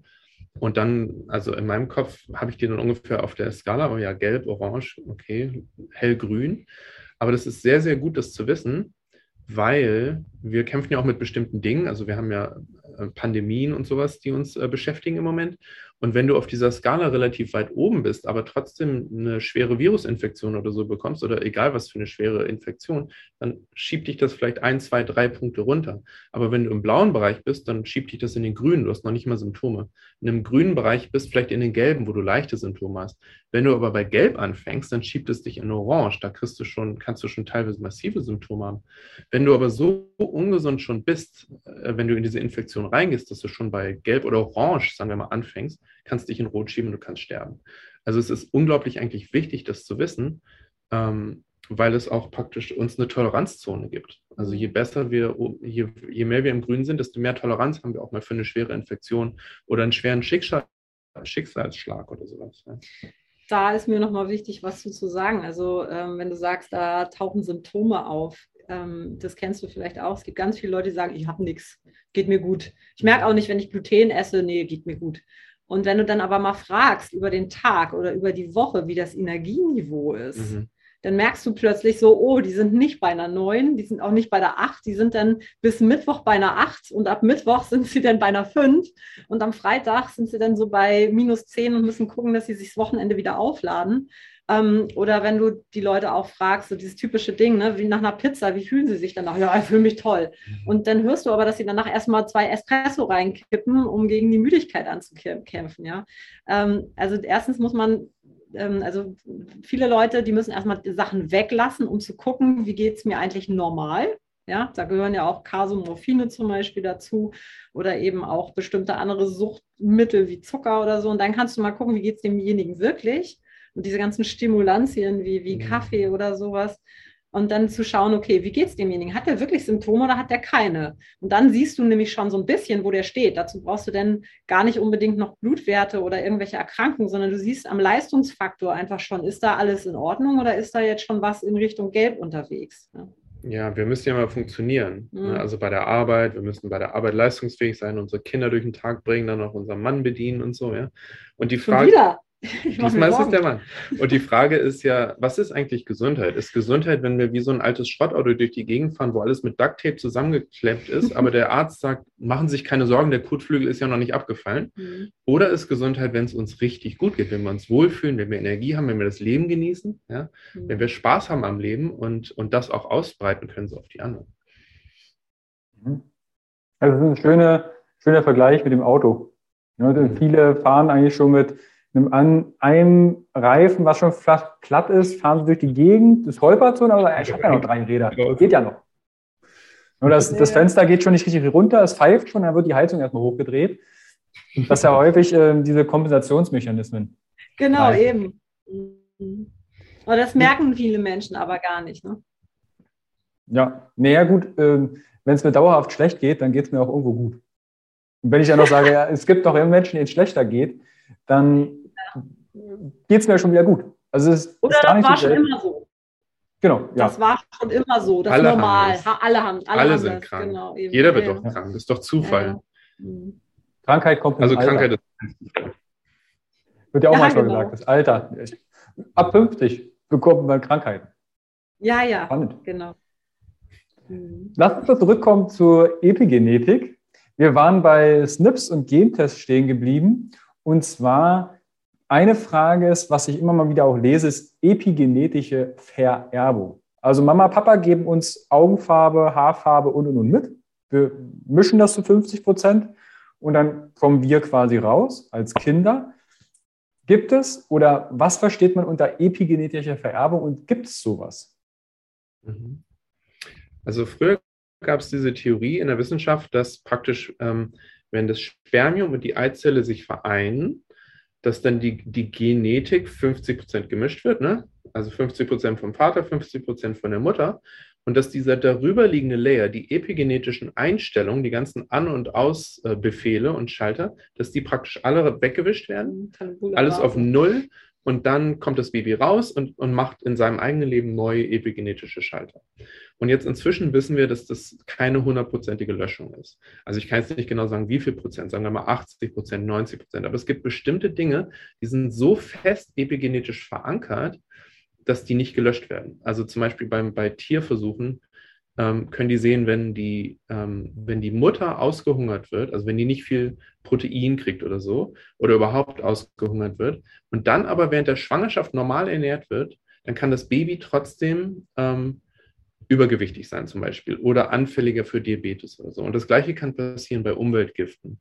Oder, also bei mir zum Beispiel, ich bin geboren und bin musisch, ja. Also meine Mutter malt gern und ist total künstlerisch. Das kann ich nicht richtig, aber ich bin super, super musisch. Oder mein Sohn wurde geboren und hat sich null für Stofftiere interessiert. Null. Also da, das hat nichts mit unserer Beeinflussung zu tun. Dann hat er als Baby ein iPhone-Kabel gesehen und ist ausgeflippt und war so happy, dass er irgendwie was Technisches hatte. Ja. Der ist jetzt irgendwie noch nicht mal fünf und ich weiß schon nicht mehr, was ich dem schenken soll weil der sich nur für solche Sachen interessiert. Und das sind eigentlich epigenetische Schalter, die nicht ausradiert wurden, sondern die irgendwie dem Organismus einen Vorteil bieten, also dem Abkömmling in dem Leben, in dem das Elternteil aufgewachsen ist, einen Vorteil bieten und deswegen werden die nicht ausradiert sozusagen. Genau, also es gibt zum Beispiel dieser Hungerwinter in, in Holland, da hat man mhm. festgestellt, dass ähm, wie Krieg war in der NS-Zeit. Da haben, wurden die ausgehungert, die Bevölkerung in einem bestimmten Teil von Holland. Und irgendwann wurde, stellte sich raus, dass bestimmte Erkrankungen in der nächsten Generation sehr massiv auftraten und in den vorherigen äh, Generationen der Familie überhaupt nicht wirklich äh, zum Tragen kamen. Also von Asthma, Angststörungen und äh, Übergewicht, Diabetes, Krebserkrankungen waren plötzlich ganz häufig. Und äh, da wurde dann geforscht und wurde festgestellt, dass halt die epigenetischen Marker dazu geführt haben, dass das übertragen worden ist. Also es gab da eine Familie, wo sie geschaut haben, dass ähm, die Mutter sozusagen diese Übererregbarkeit vom limbischen System, worüber auch die Angst gesteuert ist, vererbt hat, epigenetisch. Mhm. Und ähm, das ist natürlich eine Schutzfunktion. Also diese Gene, die epigenetisch angeschaltet werden, damit man angstempfänglicher ist oder schneller zunimmt, schützen natürlich, wenn wieder so eine Zeit kommt. Also diese epigenetischen Marker, man mag sie verteufeln, aber eigentlich hat sich der Körper dabei was gedacht, und zwar zu überleben in der nächsten Generation. Ne? Mhm. Also das wird auf jeden Fall vererbt. Wir wissen noch nicht genau, was alles vererbt wird. Bei Tieren sehen wir ja auch, dass Nahrungsquellen oder bestimmte Dinge, die mhm. giftig sind oder sowohl epigenetisch vererbt werden, aber kein Mensch weiß wie. Ja, die Vögel werden geboren ja. und finden automatisch den Weg nach Afrika. Die ja. haben epigenetisch äh, eingepflanzt in ihrem kleinen Mikrogehirn, ja, was viel kleiner ist als unseres, wie sie magnetisch am Magnetfeld der Erde den Weg nach Afrika finden, ohne dass sie da jemals waren. Also es ist ja unglaublich. Ne? Ja. ja. Stimmt eigentlich. Also ein schönes Beispiel mit den Vögeln. Da hat ja keiner irgendwie eine Karte. Oder wobei, ist es jetzt nicht so, jetzt spiele, wenn es junge Vögel und das Elternpaar fliegt nach Afrika und die folgen dem einfach? Ja, manchmal leben die nur eine Generation und dann müssen die alleine. Oder bei Schmetterlingen, da gibt es dann keine Eltern, die denen das zeigen hm. können. Also wir haben in Amerika Schmetterlinge, die fliegen von Kanada nach Mexiko und da gibt es keiner, der denen zeigt, wo das ist. Und deren Gehirn ist ja noch kleiner als vom Vogel. Also das ist, das ist echt Wahnsinn. Und wir haben jetzt Studien aber auch, die leider erschreckend sind. Also zum Beispiel Hormon, ähm, Hormondisruptoren, also Endokrindisruptoren, also Chemikalien, die wie Östrogene wirken, also BPA ist da ein Beispiel oder Phthalate. Das ist, also Phthalate sind fast in jedem Kosmetikprodukt drin, was nicht bio ist. Und BPA ist auf jedem ähm, Einkaufszettel drauf ähm, und in Dosenbeschichtung und so. Und da haben wir jetzt schon, ähm, gibt es Experimente, dass praktisch die Elterngeneration dem ausgesetzt wurde vor der Schwangerschaft. Während der Schwangerschaft nicht mehr. Und trotzdem hatten die äh, Abkömmlinge bis in die dritte Generation epigenetische Veränderungen von dieser, von dieser Aussetzung zu diesen Chemikalien, die wir in unserem Alltag jeden Tag haben. Mhm. Schaut da gern, ganz kurz, äh, Stefanie, ähm, schaut da gern mal in die Show Notes. Ich habe dazu, ui, ganz am Anfang meines Podcasts mal ein paar Solo-Folgen aufgenommen, endokrine Disruptoren, warum ich keine Kassenzettel entgegennehme und, und, und. Ähm, da habe ich das Thema Phthalate, Weichmacher und die ganzen Chemikalien, die einen Einfluss auf uns haben könnten, ähm, aufgelistet und euch erklärt. Das verlinke ich euch in die Show Notes. Entschuldige, Stefanie. Also diese Stoffe können halt zum Beispiel auch so, es gibt äh, Tumorsuppressorgene, also die unterdrücken Tumorentstehung ähm, und die werden sozusagen, äh, die werden, also es wird halt im Endeffekt verschoben. Also das, was die Tumorentstehung äh, ähm, unterdrückt, wird angeschaltet und mhm. das, was im Endeffekt äh, ähm, dazu führt, dass das Tumore entstehen, das wird noch weiter angeschaltet, also noch weiter unterstützt. Das, das ist, und das epigenetisch. Also das ist schon ziemlich, also gerade äh, Weichmacher und so, da sollte man echt die Finger von lassen, weil da kommen jeden Tag neue Studien zu epigenetischer äh, Schaltung von unserem Genom raus. Ja, deswegen auch dieses, dieses hohe Vorkommen von Brustkrebs ja. und ähm, Eierstockkrebs und so. Und das hat ganz, ganz stark mit diesen Chemikalien zu tun, die teilweise offensichtlich sind und teilweise versteckt. Mhm. Und dann ist es ein sehr unangenehmes Thema, aber die können auch die Geschlechtsbeeinflussung des Embryos im Bauch beeinflussen. Das heißt, äh, da wird dann ein Mensch geboren, ähm, der durch Chemikalien äh, verändert ist und der muss dann damit leben. Ne? Das ist echt krass. Das ist ja das ganze endokrine Disruptoren, Weichmacher und Co eine Facette, die epigenetischen Einfluss auf unsere Gesundheit haben kann. Was sind denn weitere Faktoren, welche die Epigenetik beeinflussen können? Also im Prinzip ja alles, aber, ja. aber das, was so erforscht wurde, also die Forschung ist ganz stark auf Embryonalentwicklung und Krebs. Also da haben wir die meisten Ergebnisse, aber letztendlich ist es ja fast alles. Also wir zum Beispiel waren gestern Abend noch unterwegs und haben nicht so viel geschlafen, funktioniert heute das Gehirn nicht so gut. Das ist halt auch eine epigenetische, also eine kurzzeitige epigenetische Beeinflussung. Ne? Wenn ich jetzt losgehe und Grüntee trinke, dann beruhigt sich mein System sozusagen. Wenn ich aber rausgehe und was Entzündliches esse oder so, dann wird es noch schlimmer. Und je nach, je nach Gen drückt sich das anders aus. Ne? Ja, also Licht ist ein epigenetischer Faktor, Schlaf, Lärm, äh, Wasserentzug, Hitze, Kälte, äh, Nährstoffmangel, Nährstoffüberschuss, also wirklich ähm, Stress. Es, ist, es wirkt halt, das ist halt etwas, wie ich das begriffen habe. Also ich habe immer gedacht, so ja, bestimmte Stoffe sind halt gesund. Und wie ich bemerkt habe, dass die aber alle genetisch oder epigenetisch wirksam sind. Also entweder die Gene unterstützen, dass sie besser laufen, also Promoter sind sozusagen, oder eben tatsächlich epigenetisch Markierung setzen und, und äh, die Epigenetik verändern, hab, war das völlig anders für mich, plötzlich diese ganzen äh, Heilpflanzen oder Nahrungsergänzungsmittel einzuordnen oder eben auch Giftstoffe. Also im Endeffekt äh, sind wir wie so ein Computer, der die ganze Zeit Befehle kriegt äh, wie das Programm läuft. Mhm. Ja, also ganz viele Dinge. Also wir, wir sehen uns halt auch immer Studien an, ähm, was weiß ich, was Quercetin alles epigenetisch macht oder Artemisia annua oder mhm. was Lutein und weiß der Kuckuck. Also das ist so krass zu verstehen, dass das gar nicht sind, die Stoffe sind, dass die, dass die jetzt nur wie Magnesium irgendwie enzymatische Prozesse ermöglichen, sondern ganz viele eben auch epigenetisch wirksam sind. Ja, vielleicht nennen wir das deshalb, was wir machen, auch Nutrigenomik. Also vielleicht könnte man sagen, die Epigenetik, um das ein bisschen zu unterscheiden, was jeden Tag sich verändert oder jede Sekunde sich verändert, ähm, im Unterschied zu dem, was sich so langfristig verändert. Vielleicht ist deswegen das ganz klug zu sagen, Epigenetik ist eher so eine langfristige Veränderung mhm. und die Nutrigenomik beschäftigt sich mit, beschäftigt sich mit den kurzfristigen Veränderungen, also die sich auch jeden Tag ändern können. Also wenn ich Kaffee mhm. trinke, reagieren meine Gene komplett anders. Also man muss, ich weiß wirklich nicht, ob, ob also ich habe das auch früher nicht verstanden, ja. aber alles, was uns, also wir, wir denken immer, wir haben so einen stabilen, massiven Körper. Das ist ein Körper, wir sind ein Mensch, wir sind immer der gleiche. Das ist eine, eigentlich eine totale Illusion. Ja. Also wir haben hier irgendwie 10 Billionen oder Trillionen Zellen, die ständig sich erneuern, sterben und sich ständig verändern. Also wir sind praktisch ein fluides System. Mhm. Und dementsprechend hat alles einen Einfluss auf uns. Von Temperatur über Stress, über elektromagnetische Strahlung. Also alles hat einen Einfluss auf uns. Und alles ändert sich praktisch sekündlich, hundertstel sekündlich. Mhm.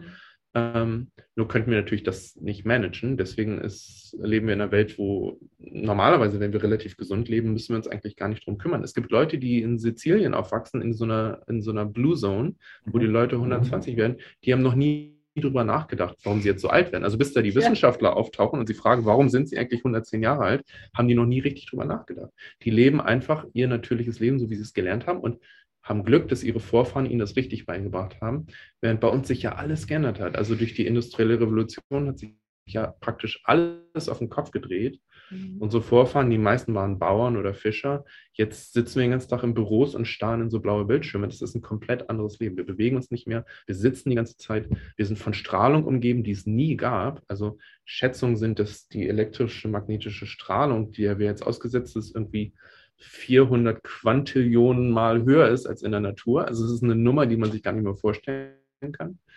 Und da gibt es Rezeptoren in den Zellen, die können das wahrnehmen. Das, das gibt Signale an die Zellen und ähm, alles verändert sich. Also das muss man einfach mal sehen, dass unsere Gene noch relativ gleich geblieben sind, aber unsere Umwelt sich komplett mhm. verändert hat.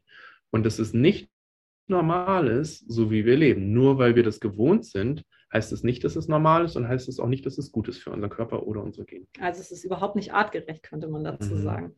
Ähm, du hast gefragt, so ein typisches Beispiel für Epigenetik wäre, weißt du, am Tag, ähm, wenn du Tryptophan zu dir nimmst, die Aminosäure, also über die Nahrung, gibt es halt zwei Pfade. Einmal in die in die Serotoninbildung und einmal in, über die IDO übers, äh, ins Kynurenin.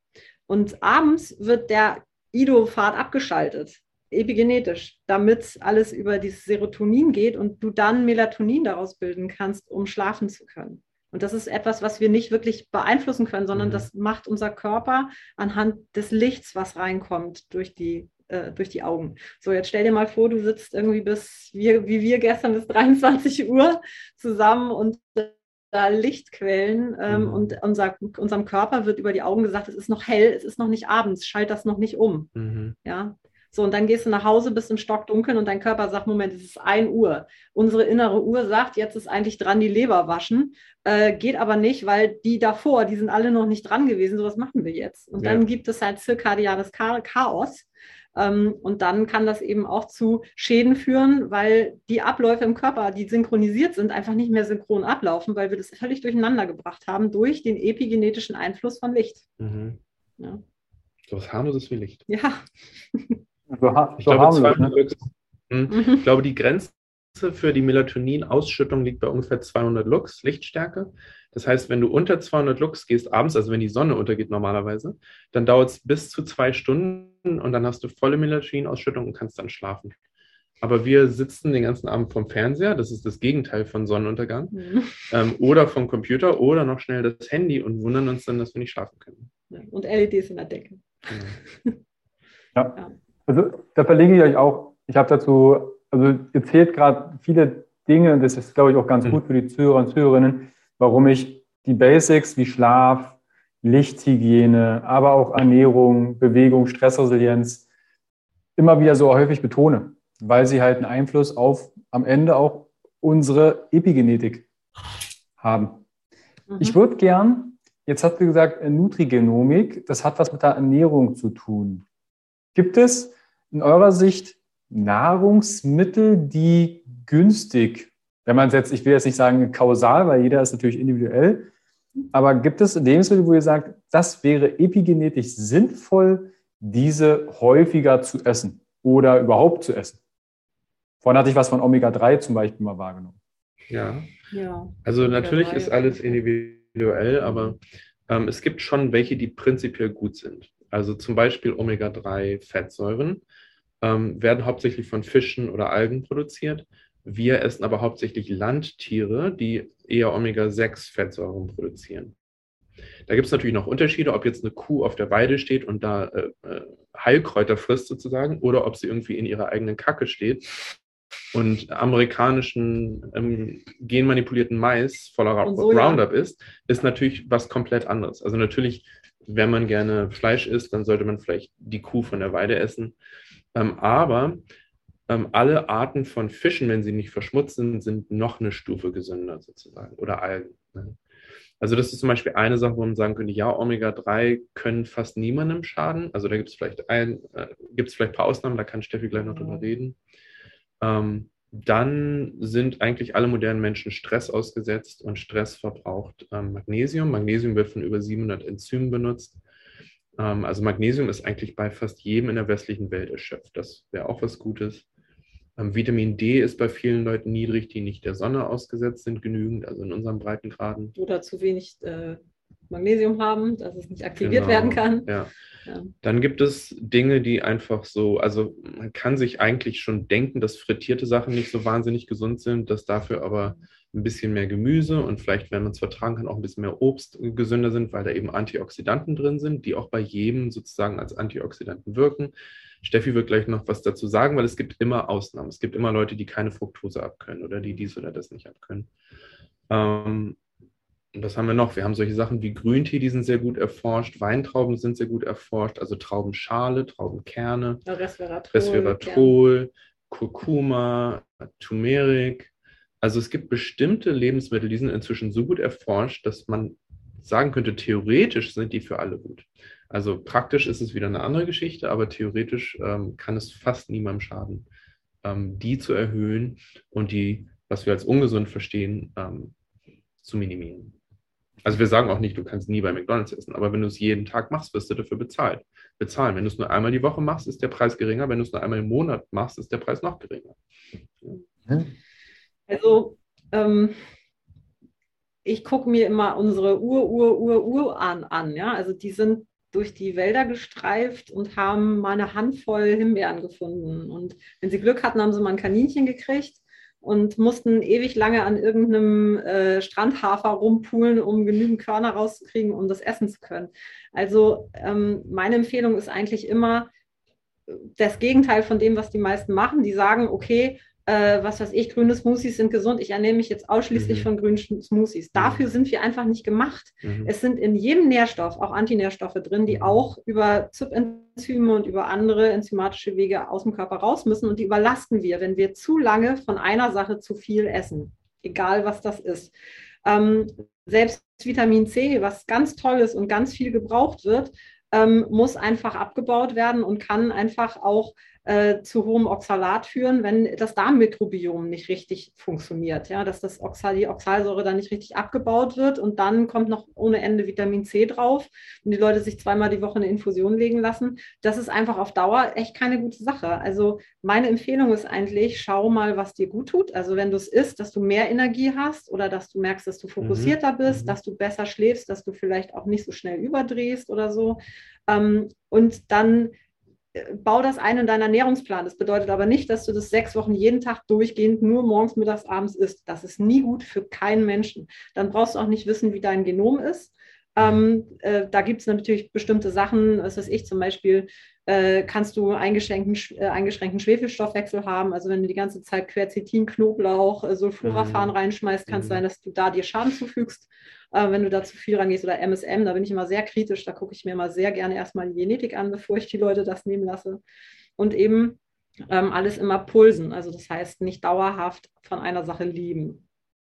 Genau, und es ist, also ich habe da selbst Experimente gemacht, es ist unmöglich, irgendwie den ganzen Tag etwas zu essen, was dir nicht gut tut. Also ich hatte damals Lebensmittelintoleranzen, weil wir irgendwie versteckten Schimmel im Haus hatten, den, den wir nicht irgendwie dessen wir uns nicht so bewusst waren und sind super krank geworden, hatten ganz, also ich hatte wahnsinnig viele Lebensmittelintoleranzen und ich habe einfach probiert, kann ich das schaffen, trotzdem dieses Essen zu essen und das dann mit antientzündlichen Nahrungsergänzungsmitteln auszugleichen. Und es war unmöglich. Es ging einfach nicht. Du konntest noch so viel reinschmeißen. Das hat diese Grundlage des gesunden Essens, was das auch immer für jeden ist, das kann anders sein, ähm, nicht ausgleichen können. Also du kannst nicht zu McDonalds gehen und dann abends irgendwie drei äh, Nahrungsergänzungsmittel für, für 50 Euro dir reinschmeißen, weil die so teuer sind, müssen die ja gut sein mhm. und dann hoffen, dass du alt wirst. Das geht nicht. Also du, die Grundlagen müssen abgedeckt werden und das ist schön, dass du viel über die Grundlagen redest. Und dann gibt es individualisiert noch Sachen, die man optimieren kann. Aber die sind dann wirklich individuell.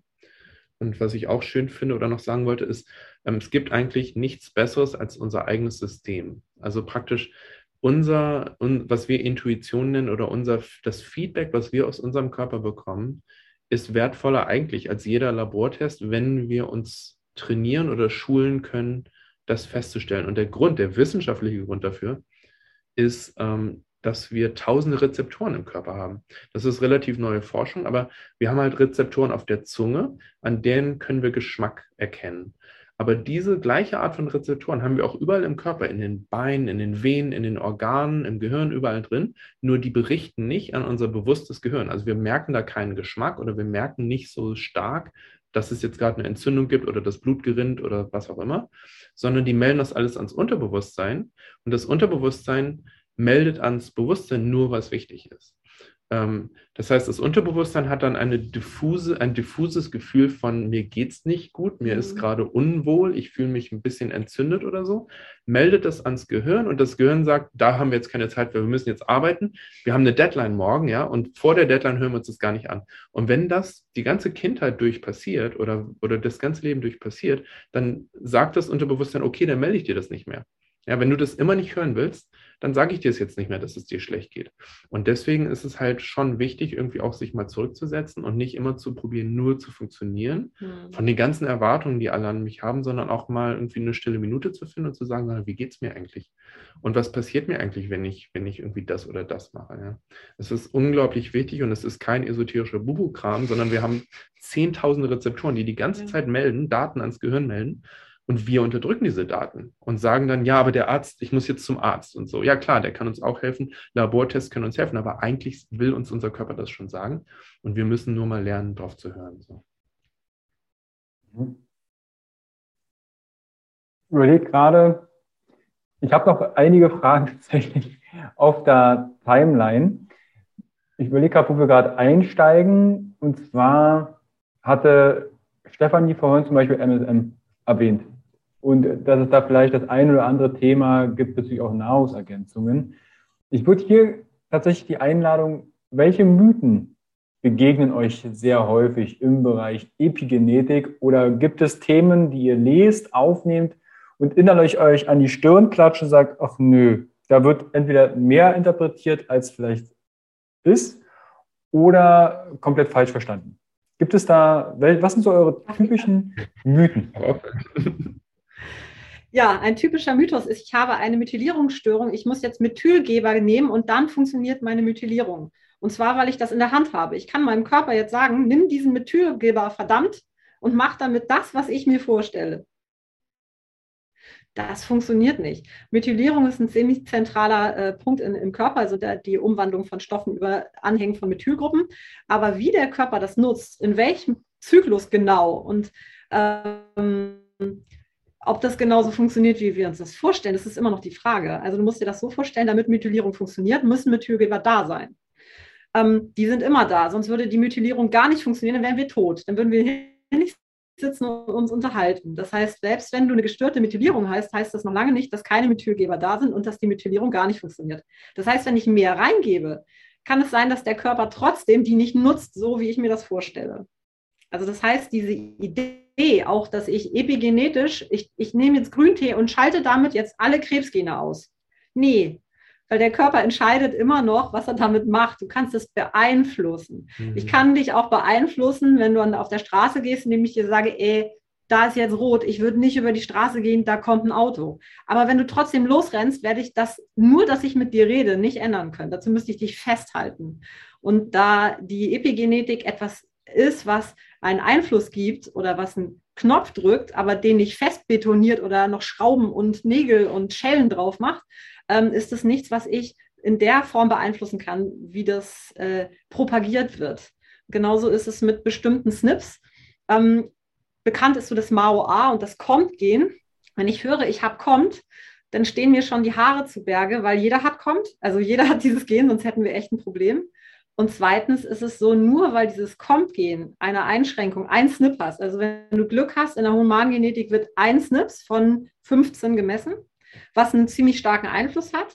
Aber das Kommt-Gen ist eigentlich am Ende des Dopaminzyklus. Das heißt, wenn davor alles nicht funktioniert, ja, dann sieht es mit dem Kommt-Gen mal ganz anders aus. Also das kann noch so langsam sein, wenn das Major Gen, das TH-Gen, die Tyrosinhydroxylase, nicht funktioniert, dann wird einfach nicht genug Dopamin gebildet. Da ist es mir egal, wie langsam das kommt. Da kommt nichts an, was das abbauen kann. Ja? Also diese isolierte Betrachtung von Genen, dass das funktioniert, ist der größte Mythos in unserem Job aus meiner Sicht. Ja. Siehst du das? Ja, das, deswegen basiert sozusagen die funktionelle Medizin oder auch die personalisierte Ernährungsberatung oder auch die Nutrigenomik zum Teil auf systemischer Biologie. Mhm. Und dazu muss man verstehen, dass in der klassischen Wissenschaft auch heute noch, auch in der Schulmedizin oder in der Biologie oder wo auch immer, alles so ähm, segmentiert wird, mhm. ähm, vereinfacht wird. Also wir untersuchen eine Sache, wie diese eine Sache funktioniert. Ein Medikament, eine Chemikalie, eine Geschichte. Das Leben also die Realität sieht so nicht aus und kann so auch nicht dargestellt werden. Es ist so, als, als sei die Realität ein großer Raum voller Rauch und jede wissenschaftliche Studie ist ein so ein Laserstrahl. Der, der piekst mal hier hin, da kannst du ein bisschen was sehen, der piekst mal da, da kannst du ein bisschen was sehen, aber das bildet nicht die Realität ab. In der Realität funktioniert alles in Netzwerken und die regeln sich alle gegenseitig. Also wenn zum Beispiel dein Comp-Gen irgendwie ein bisschen langsam ist, dann springt woanders, ähm, geht woanders auch was langsamer, wenn das, wenn das möglich ist. Oder wenn das MTHFR-Gen nicht gut funktioniert, ja, dann springen andere Systeme an. Also der Körper probiert es immer auszugleichen, wie er kann. Und wenn die Grundlagen gesichert sind, dann schafft er das auch meistens und dann, dann bleibst du in dem Rahmen, den wir als Gesundheit bezeichnen. Aber wenn dann auch noch die Umwelt kaputt ist und das Essen kaputt ist und dein Leben kaputt ist und dein soziales Umwelt kaputt ist, ähm, und du irgendwie noch da gerade deine Mutter verloren hast, weil die gestorben ist und darunter leidest, dann kann das System das nicht mehr ausgleichen. Mhm. Und deswegen können wir nicht einzelne Gene angucken, wir können nicht einzelne Sachen angucken, wir können nicht denken, dass mit da einzelnen Sachen irgendwie was passiert, sondern wir müssen wirklich möglichst viel abdecken und das sind meist die Grundlagen. Die Grundlagen decken unglaublich viel ab. Und wenn die stimmen, dann können wir darauf aufbauen, dann einzelne Sachen uns mal angucken. Und immer mit Vorsicht, weil Wissenschaft, das würde ich auch gerne nochmal sagen, ja. ähm, also bei uns in Amerika sagen die immer, ich glaube an die Wissenschaft. Und wir haben ja gerade so eine große Diskussion auch in diesem Lande. Also Wissenschaft ist ein Prozess. Und da gibt es Leute, die stellen eine Theorie auf und andere Leute probieren diese Theorie zu durchlöchern. Und wenn die das überlebt, dann kommt sie auf die nächste Stufe, dann wird sie sozusagen angenommen. Ja? Dass die These bestätigt. Die These wird bestätigt, aber auch das nur unter Vorbehalt. In der Wissenschaft gibt es nie so ist es, sondern ja. immer nur, im Moment sieht es gerade so aus, als könnte es so sein. Das Wir ist eigentlich, das, beobachtet. das ist eine wissenschaftliche Aussage. ja. ja. Das kann, da kann dann Einstein daherkommen und sagen, äh, so sieht es aus. Alle Leute durchlöchern das und sagen, ja, stimmt. Und dann kommt ein anderer Typ und sagt, nö, es sieht eigentlich ganz anders aus. Die durchlöchern das, sagen, stimmt auch. Aber die widersprechen sich, ja. Also Wissenschaft ist ein Prozess und ähm, es gibt nicht die Wissenschaft, sondern wir wachsen immer, wir lernen immer. Und so muss man das auch annehmen. Also es gibt nicht die Wahrheit in, in dem Bereich. Und ähm, auch wenn Millionen von Menschen irgendwas sagen, äh, wir sagen immer, Millionen Menschen können sich nicht irren, ähm, leider doch. Genau. Und ähm, also es gibt zum Beispiel drei Schmerztheorien, es wird aber nur eine gelehrt. Ja, also das ist auch so ein typisches Beispiel dafür. Lasst uns äh, bei Epigenetik bleiben, wenn wir jetzt noch so eine Top-Schmerztheorie aufmachen. Aber ich würde gern, äh, Stefan, du hast das Mao-System und Compt erwähnt. Auch da könnten jetzt Fragen entstehen. Deshalb kannst du einmal die beiden Systeme kurz erläutern. Ja, machst du mal ich mach kommt oder wie rum? Ja, also Mao ist ein ganz tolles Gen ist aus der Mauern-Gruppe. Also Mao ist deshalb so wichtig, weil es unglaublich viele Sachen abbaut. Und dazu muss man auch verstehen, dass es nicht nur Giftstoffe und Nährstoffe gibt, sondern äh, der Körper stellt Sachen auch selber her wie Hormone. Und wenn die nicht mehr gebraucht werden, sind die praktisch auch ein Giftstoff in Anführungsstrichen, der abgebaut werden muss.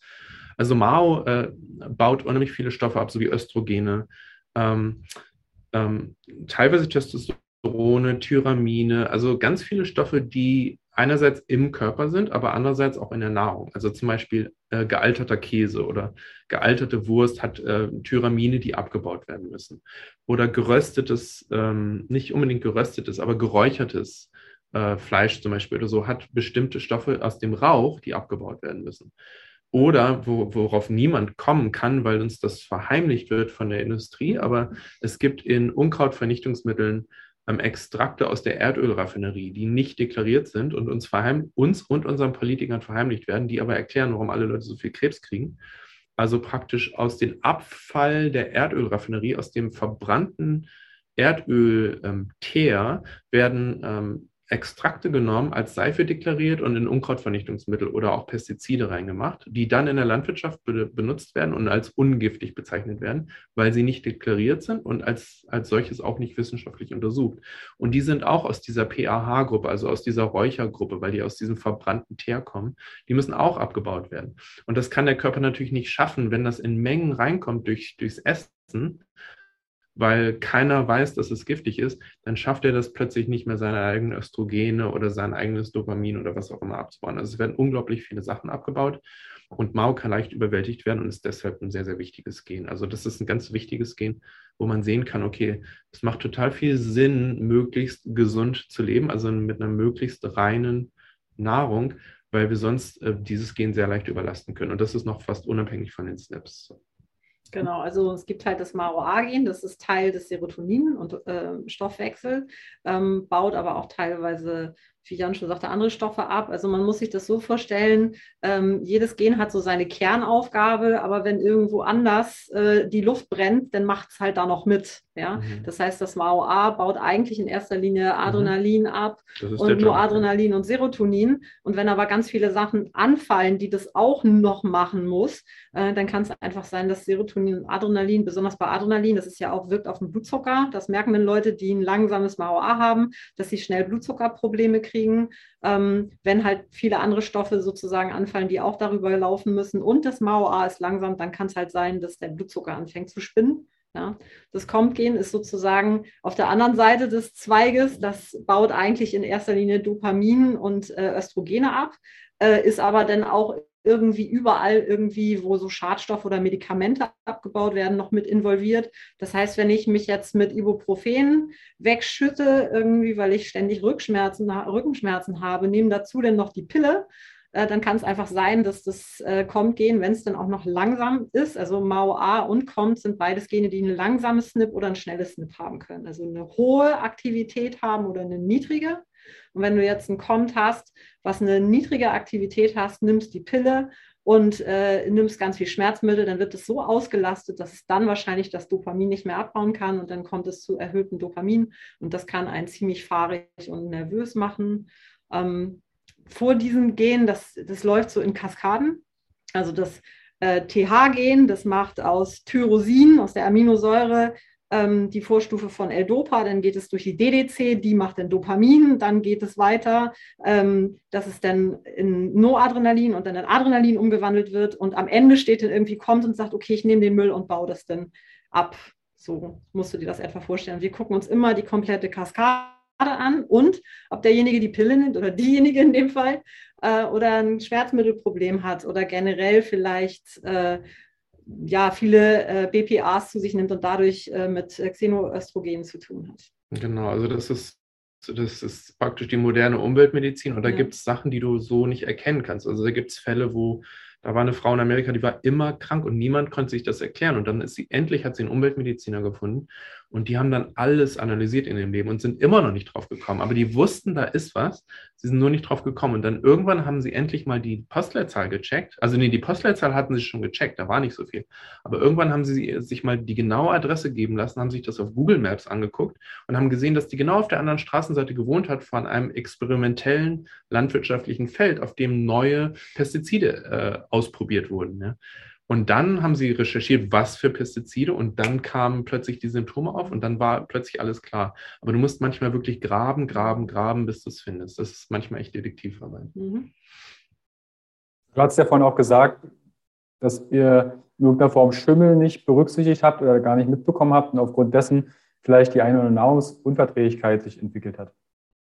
Ja, also da könnte ich jetzt auch noch eine Stunde drüber reden. Aber, Über Schimmel, genau. aber Schimmel ist mhm. zum Beispiel ein, ein Pathogen, ja, also ein, ein infektiöser Agent, der sozusagen, ähm, auf den unser Immunsystem sehr stark reagiert. Also unser Immunsystem hasst Schimmel. Ich kann es auch nicht abbauen. Wie unser die Körper Pest. also keinen Pfad. Ne? Ja, es ist schwer, die Giftstoffe mhm. abzubauen, und, aber der, das ist auch einfach unglaublich reaktiv. Also es ist eine lebensbedrohliche Geschichte für unseren Körper, äh, Schimmelsporen ausgesetzt zu sein.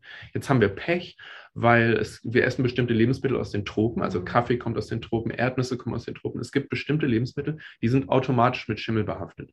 Weizen war im Mittelalter immer mit Schimmel behaftet. Ergot ist ein Vorläufer für LSD. Ähm, also da hatten wahrscheinlich eine Menge Leute im Mittelalter, wenn sie nicht dran gestorben sind, hatten sie Halluzinationen. Also das ist eine interessante Geschichte. ähm, und dann gibt es eben so schwarzen Schimmel und so, der sehr leicht entsteht, wenn irgendwie zu viel Feuchtigkeit in einem Raum ist und es irgendwie ein Substrat findet, auf dem es wachsen kann. Unser Immunsystem reagiert einerseits darauf, also wird entzündlich, also wir kriegen chronische Entzündungen im Körper. Andererseits kann der Schimmel mit unseren Vitamin D-Rezeptoren spielen und praktisch, das ist eine ganz komische Situation. Einerseits reagieren wir entzündlich, andererseits bekämpfen wir es nicht richtig, weil der Schimmel unser Immunsystem runterschrauben kann, leicht, sodass wir ihn nicht töten. Der möchte ja gerne leben und wenn er kann, auch in unserem Körper. Und das ist so eine abstruse Reaktion. Also einerseits ist unser Immunsystem runter, andererseits sind wir total entzündet ähm, und bekämpfen zum Beispiel solche Sachen wie Candida im Darm nicht, opportunistische Hefe im Darm. Die breitet sich aus, zerstört unsere Zellwand, plötzlich kriegen wir Lebensmittelintoleranzen, aber keiner weiß, dass es an irgendeinem versteckten Schimmel hinter der Garagenwand liegt oder am Duschvorhang oder sonst wo. Ja. Ist jetzt nicht mehr Epigenetik, es ist natürlich schon Epigenetik, weil alles genetisch reguliert wird, egal was passiert, aber es ist eben, wir haben die Genetik, wir haben die SNPs, wir haben die Epigenetik, wir haben die Nutrigenomik und dann haben wir noch die Umwelt und dann haben wir noch das Mikrobiom. Also mhm. die, die mhm. zehn, also die, wir sind ja genetisch gesehen, wenn du das Mikrobiom mit einschließt, haben, sind unsere Gene drücken nur ein Prozent aller DNA aus und der Rest ist in den Bakterien im Mikrobiom. Das heißt jetzt nicht, dass die alle uns zuarbeiten, aber viele von denen arbeiten uns zu. Also wir haben eigentlich weniger Gene als so ein Erdwurm. Es ist ganz unglaublich, wie, wie ich wenig. Ich will das nicht hören. Ja, wir haben ganz wenig Gene im Vergleich zu anderen Lebewesen. Mhm. Ähm, und die Wissenschaftler haben sich immer den Kopf gekratzt und dachten, das kann doch nicht sein. Wir sind doch viel komplexer als so ein blöder Erdwurm. Ja? Also vielleicht ist der ja gar nicht so blöde. Auf jeden Fall, was die nicht haben und was wir haben, ist eine wahnsinnige Anzahl von Bakterien, die im Darm leben, für, für die wir ja extra eine Tasche gebildet haben, die wir Dickdarm nennen, in dem wir Bakterien züchten, ja, mindestens 24 Stunden, bevor sie dann wieder ausgeschieden werden und hoffentlich nicht so schlecht riechen, was auch ein Zeichen für Krankheit ist. Ähm, und dieses Mikrobiom ist praktisch nochmal wie so ein, wie so ein, also wir haben den Computer, das Betriebssystem und das Mikrobiom ist nochmal wie so Zusatzmodule, die du in den mhm. Computer reinsteckst, die uns noch extra Möglichkeiten Arbeitsspeicher. geben. Genau. Ja, Arbeitsspeicher, externe Grafikkarte, ja. Das ist unser Mikrobiom, weil vielleicht ist unser Computer schon ein bisschen älter, aber wir schieben einfach mal eine neue Grafikkarte rein. So, fertig. Also ein Upgrade. Ja. Ja, ja genetisches Upgrade. Deshalb wundern sich die Leute auch inzwischen nicht mehr, wenn ich ständig irgendwie auf Instagram oder so von Stuhlgang spreche oder von, von Ausscheidungsexkrementen, weil unser Körper spricht ja mit uns. Und Jan hat ja gesagt, ne, wenn es übel riecht, dann habt ihr zumindest ordentlich, ordentlichen Dünger hergestellt. Ja, ich habe dadurch, das ähm, erzähle ich nicht so oft, aber ich habe mal selbst Experimente gemacht. Es gibt ja im Yoga diesen Spruch, du solltest dein Essen trinken und dein Trinken essen. Und der klingt ja erstmal sehr komisch, aber was die damit meinen ist, man sollte eigentlich sein Essen so gut kauen, dass es flüssig ist und dann erst runterschlucken, als würde man es trinken. Also so lange im Mund halten, bis es flüssig ist. Das macht ja keiner von uns. Ne? Und seine Getränke sollte man auch so gut kauen, als würde man sie essen. Also die müssen auch mit Speichel durchmischt werden, bevor man sie runterschluckt.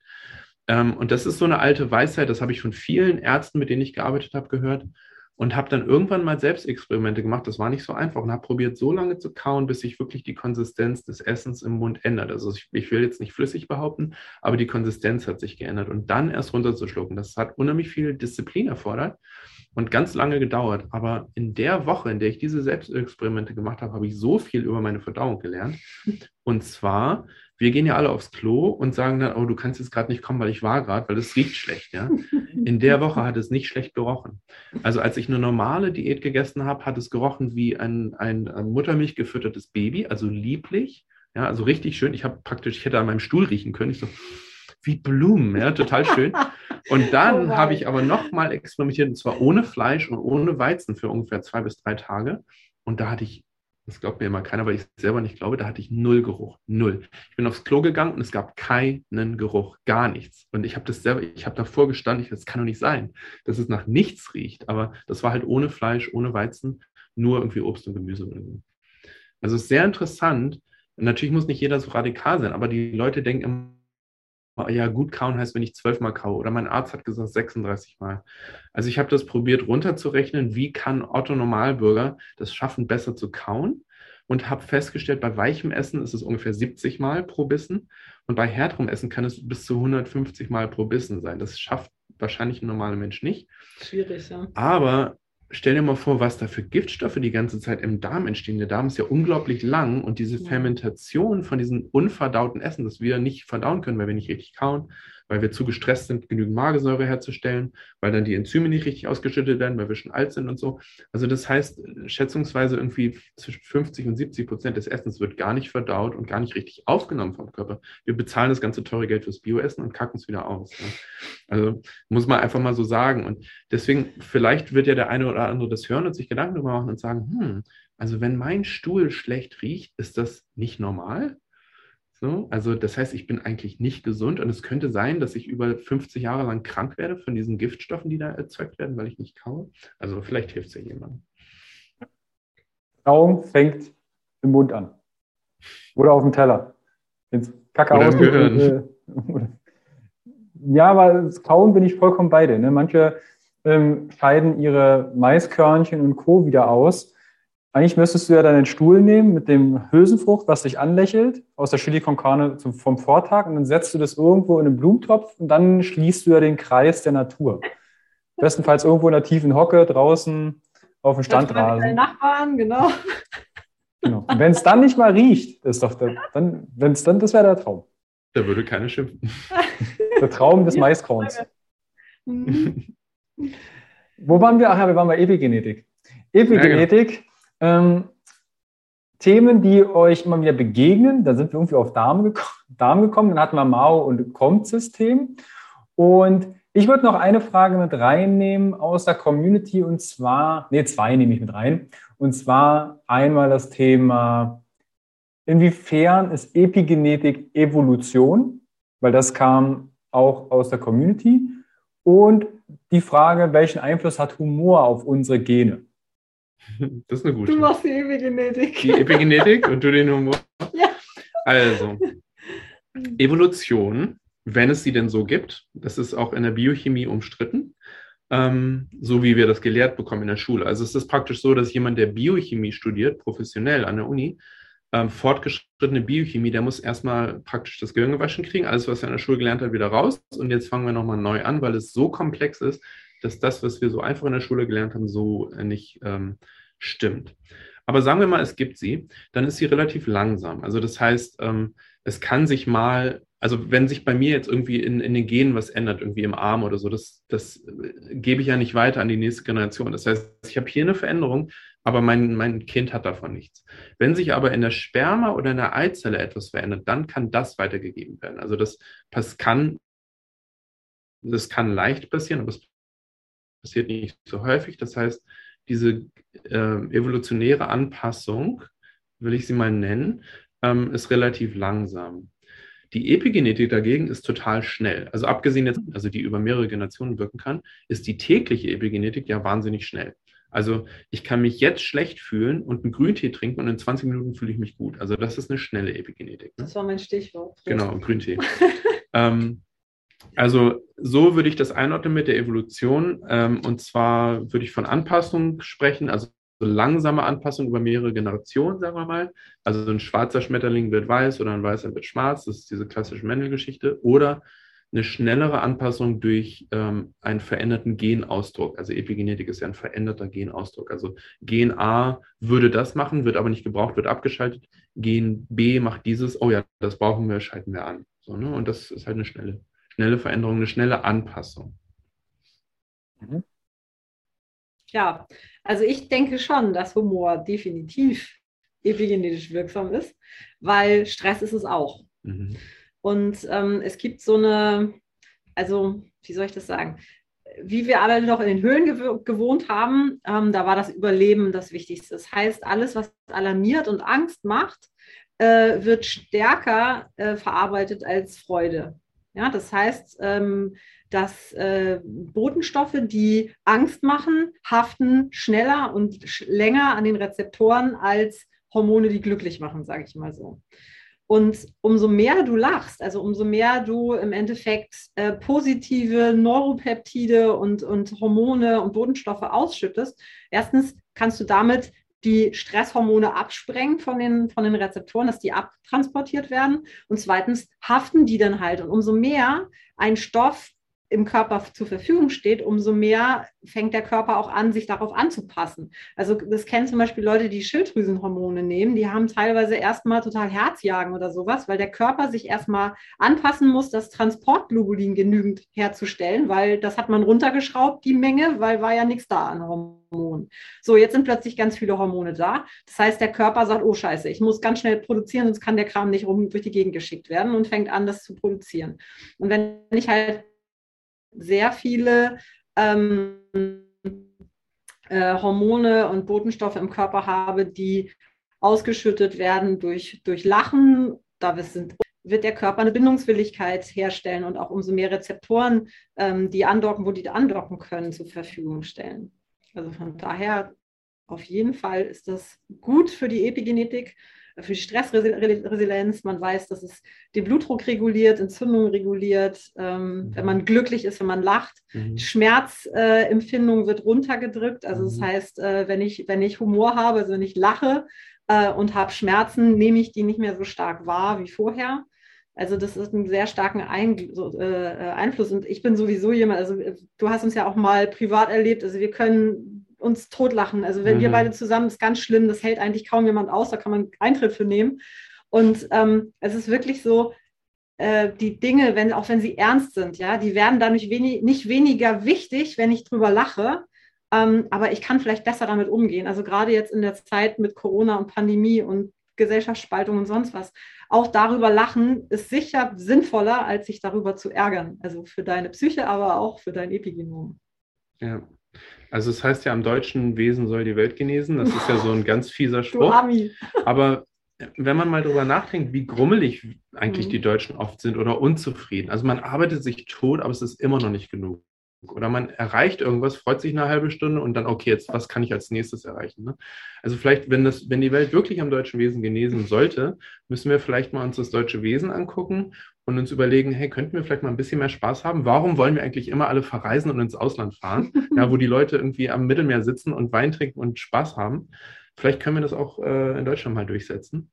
Ähm, weil es eben wichtig ist, so wie du sagst. Und was auch irgendwie vielleicht keiner weiß, ist, ähm, das Immunsystem hat Rezeptoren für Dopamin, also Glückshormone, für Serotonin, also dass es einem gut geht, für Melatonin.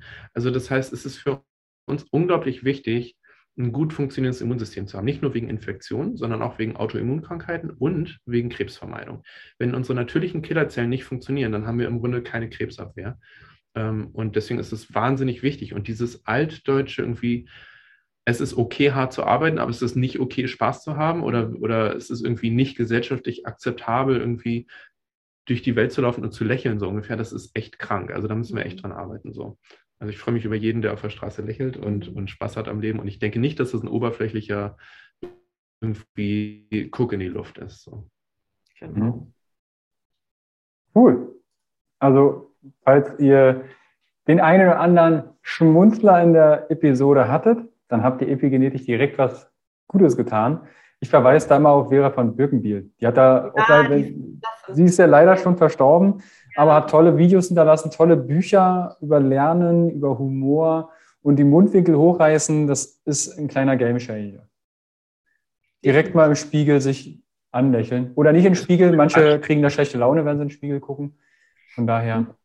Ich weiß nicht, ob ihr das wisst, aber es ist ansteckend. Also Menschen reagieren unbewusst auf andere Menschen. Und wenn ich mal über die Straße laufe und total mich gerade über was freue, weil ich eine Erinnerung habe und total am Lachen bin und gar nicht merke, was ich mache, fangen plötzlich alle um mich ran, an zu lachen und lächeln mich an, ja, anstatt dass man isoliert ist, ist man plötzlich irgendwie zusammen in dieser Freude. Und dann fällt mir erst auf, wie ansteckend das ist, wie krass, dass ich immer denke, ach, ich gehe ja nur über die Straße. In Wirklichkeit sieht aber jeder Mensch mein Gesicht und ich sehe deren Gesicht. Und wenn die Mundwinkel nach unten sind, dann sind die auch so. Und wenn die nach oben sind, dann müssen die plötzlich auch. Also das ist total interessant. Wir sind auch ein Netzwerk. Ja. ja. Es ist auch total wichtig, sich selber und anderen ein gutes Gefühl zu geben. Mhm. Also wir sind, das vergessen wir immer, wir sind ein soziales Wesen. Also wir sind nicht dafür gemacht, alleine zu sein und wir sind auch nicht dafür gemacht, keine sensorischen körperlichen Kontakte zu haben. Also das heißt, es ist einfach ganz wichtig, diese, also ich rede ja immer generell von emotionaler Hygiene. Das bedeutet, ich gucke mir an, mit welchen Menschen fühle ich mich wohl und die suche ich und mhm. mit welchen Menschen fühle ich mich nicht wohl und ähm, das reduziere ich. Also ich meine, wir haben jetzt Weihnachten, ich glaube, jeder weiß, was, was, was ich damit sagen will. Also manchmal muss man auch durch bestimmte Sachen durch. Äh, nicht alle bucklige Verwandtschaft findet man toll. Ähm, da kann, darf man sich dann auch an, abgrenzen und trotzdem kann man sozial genug sein, mit diesen Menschen einen Tisch zu teilen, ohne dass man das danach Grabenkämpfe austrägt. Aber generell ist es gut zu gucken, was tut mir gut, was tut mir nicht gut. Und das Problem ist halt, was ich vorhin schon sagte mit dieser alten Neandertaler-Geschichte, äh, das Alarmieren und das Depressive und Drückende und Angstmachende ist einfach viel stärker bei uns veranlagt. Mhm. Und es ist ganz wichtig, dagegen anzuarbeiten, gerade jetzt. Ja. Wenn jetzt jemand. Mhm. Also ich würde noch sagen, und Energie, also sich nicht immer völlig zu verausgaben jeden Tag. Ja. Ähm, warum auch immer, sondern es gibt ja so Prinzipien beim, beim Geldsparen, dass man irgendwie, also bei uns in Amerika gibt es das Prinzip du solltest immer 30 Prozent des Einkommens, wenn es irgendwie geht, sparen für schlechte Zeiten oder die Zukunft oder was auch immer. Ne? Macht natürlich keiner, aber das ist so ein Prinzip. Und das könnte man mit der Energie auch machen. Also, dass man immer sagt, okay, ich, ich esse mich nicht voll, bis der Magen voll ist oder ich gebe nicht alle meine Energie aus, bis ich nicht mehr stehen kann, sondern ich spare irgendwie 10, 20, 30 Prozent meiner Energie, weil der Körper braucht, das weiß auch irgendwie keiner. Wir denken immer, nachts sind wir weg. Nachts verbraucht der Körper total viel Energie, weil er muss aufräumen, entgiften, reparieren und Energiespeicher für den nächsten Morgen anlegen, damit, damit wir durch den nächsten Tag kommen. Ne? Also das ist auch total wichtig. Und lernen. Lernen, konsolidieren. Mhm. Wenn jetzt jemand bis hierher zuhört, also da erstmal, ihr seid über, ihr seid durchs Mauarm, äh, Mauarm sage ich auch schon, Mauarm, Mauarm-System, das Mauer-System, ihr habt das Comp-System, ihr habt äh, über Nutrigenomik, wir haben über Mythen in der Epigenetik gesprochen. Wenn jetzt jemand sagt, ey, Stefanie, ey Jan, ich will da mehr erfahren. Ich hatte am Anfang, glaube ich gar nicht, ich weiß gar nicht, ob ich es erwähnt habe, aber dass ihr, doch, ihr habt gesagt, dass ihr einen Kurs äh, plant. Wie kann ich denn mit euch zusammenarbeiten? Also wie schaut so der Kurs aus? Oder es steht, glaube ich, auch ein Buch in, im Raum. Wie kann ich denn mit euch zusammenarbeiten? Ja, also wir haben irgendwann uns hingesetzt und gesagt, wir müssen das Wissen in die Welt bringen. Also gerade Deutschland Deutschland ist in Richtung Nutrigenomik einfach echt noch Entwicklungsland und es gibt halt viele von diesen Mythen. Wir erleben das auch immer ganz viel in Facebook-Gruppen, dass die Leute ähm, ja das Pferd von hinten aufzäumen oder sich mehr Angst machen und sich schaden, als sich helfen.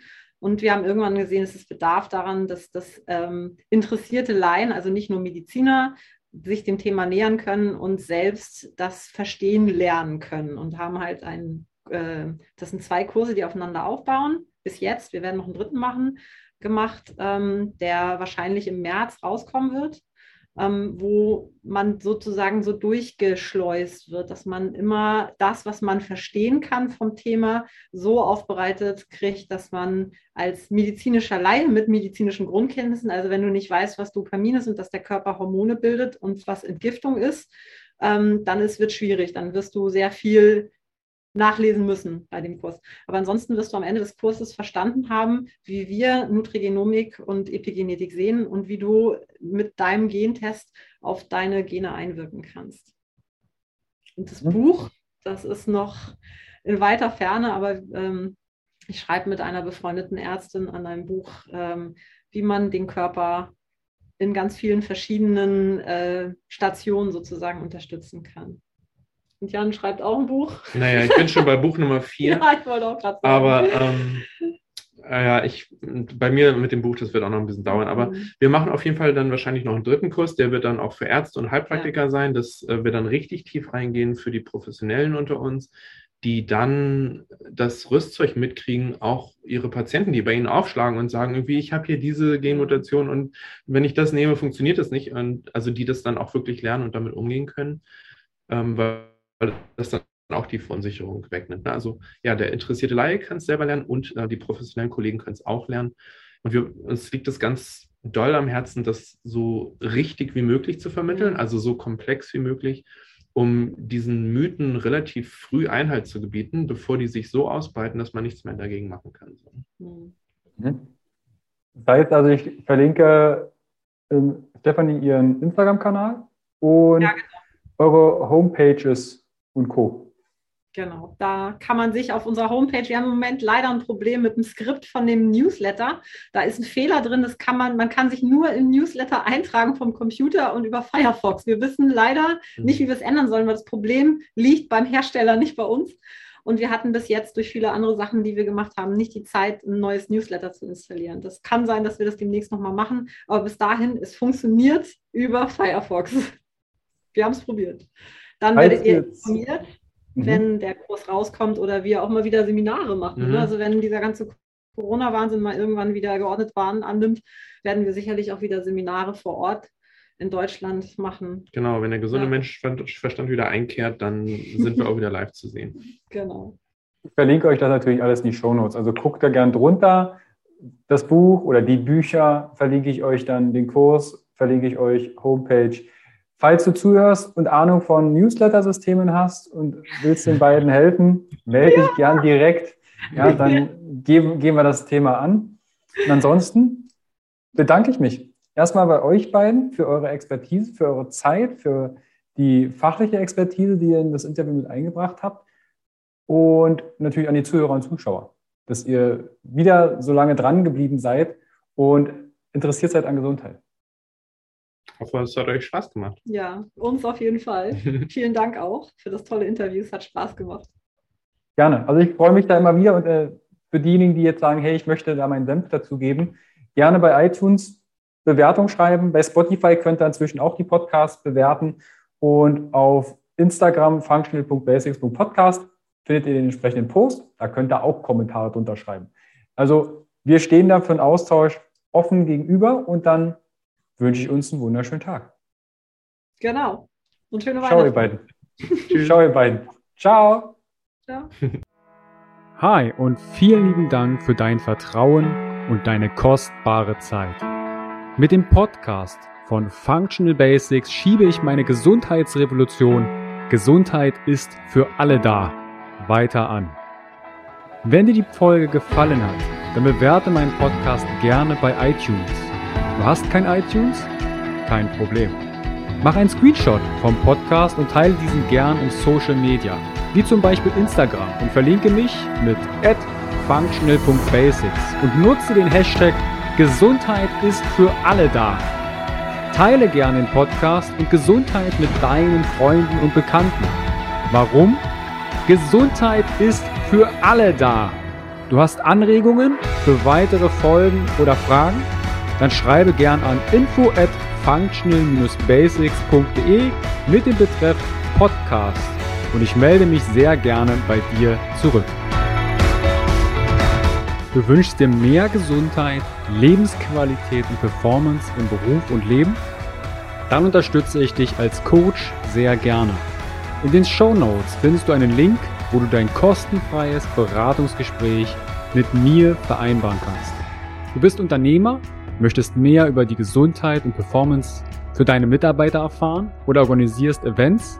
Als Speaker und Trainer gestalte ich für dich interaktive und abwechslungsreiche Seminare, Workshops und Vorträge rund um artgerechte Gesundheit und Performance. Du möchtest von zu Hause mehr über deine Functional Basics erfahren? Dann melde dich für meinen Functional Basics Guide an und erhalte noch mehr Einblicke in die Welt natürlicher, der Gesundheit und Performance. Ich wünsche dir einen wundervollen Tag. Dein Carsten.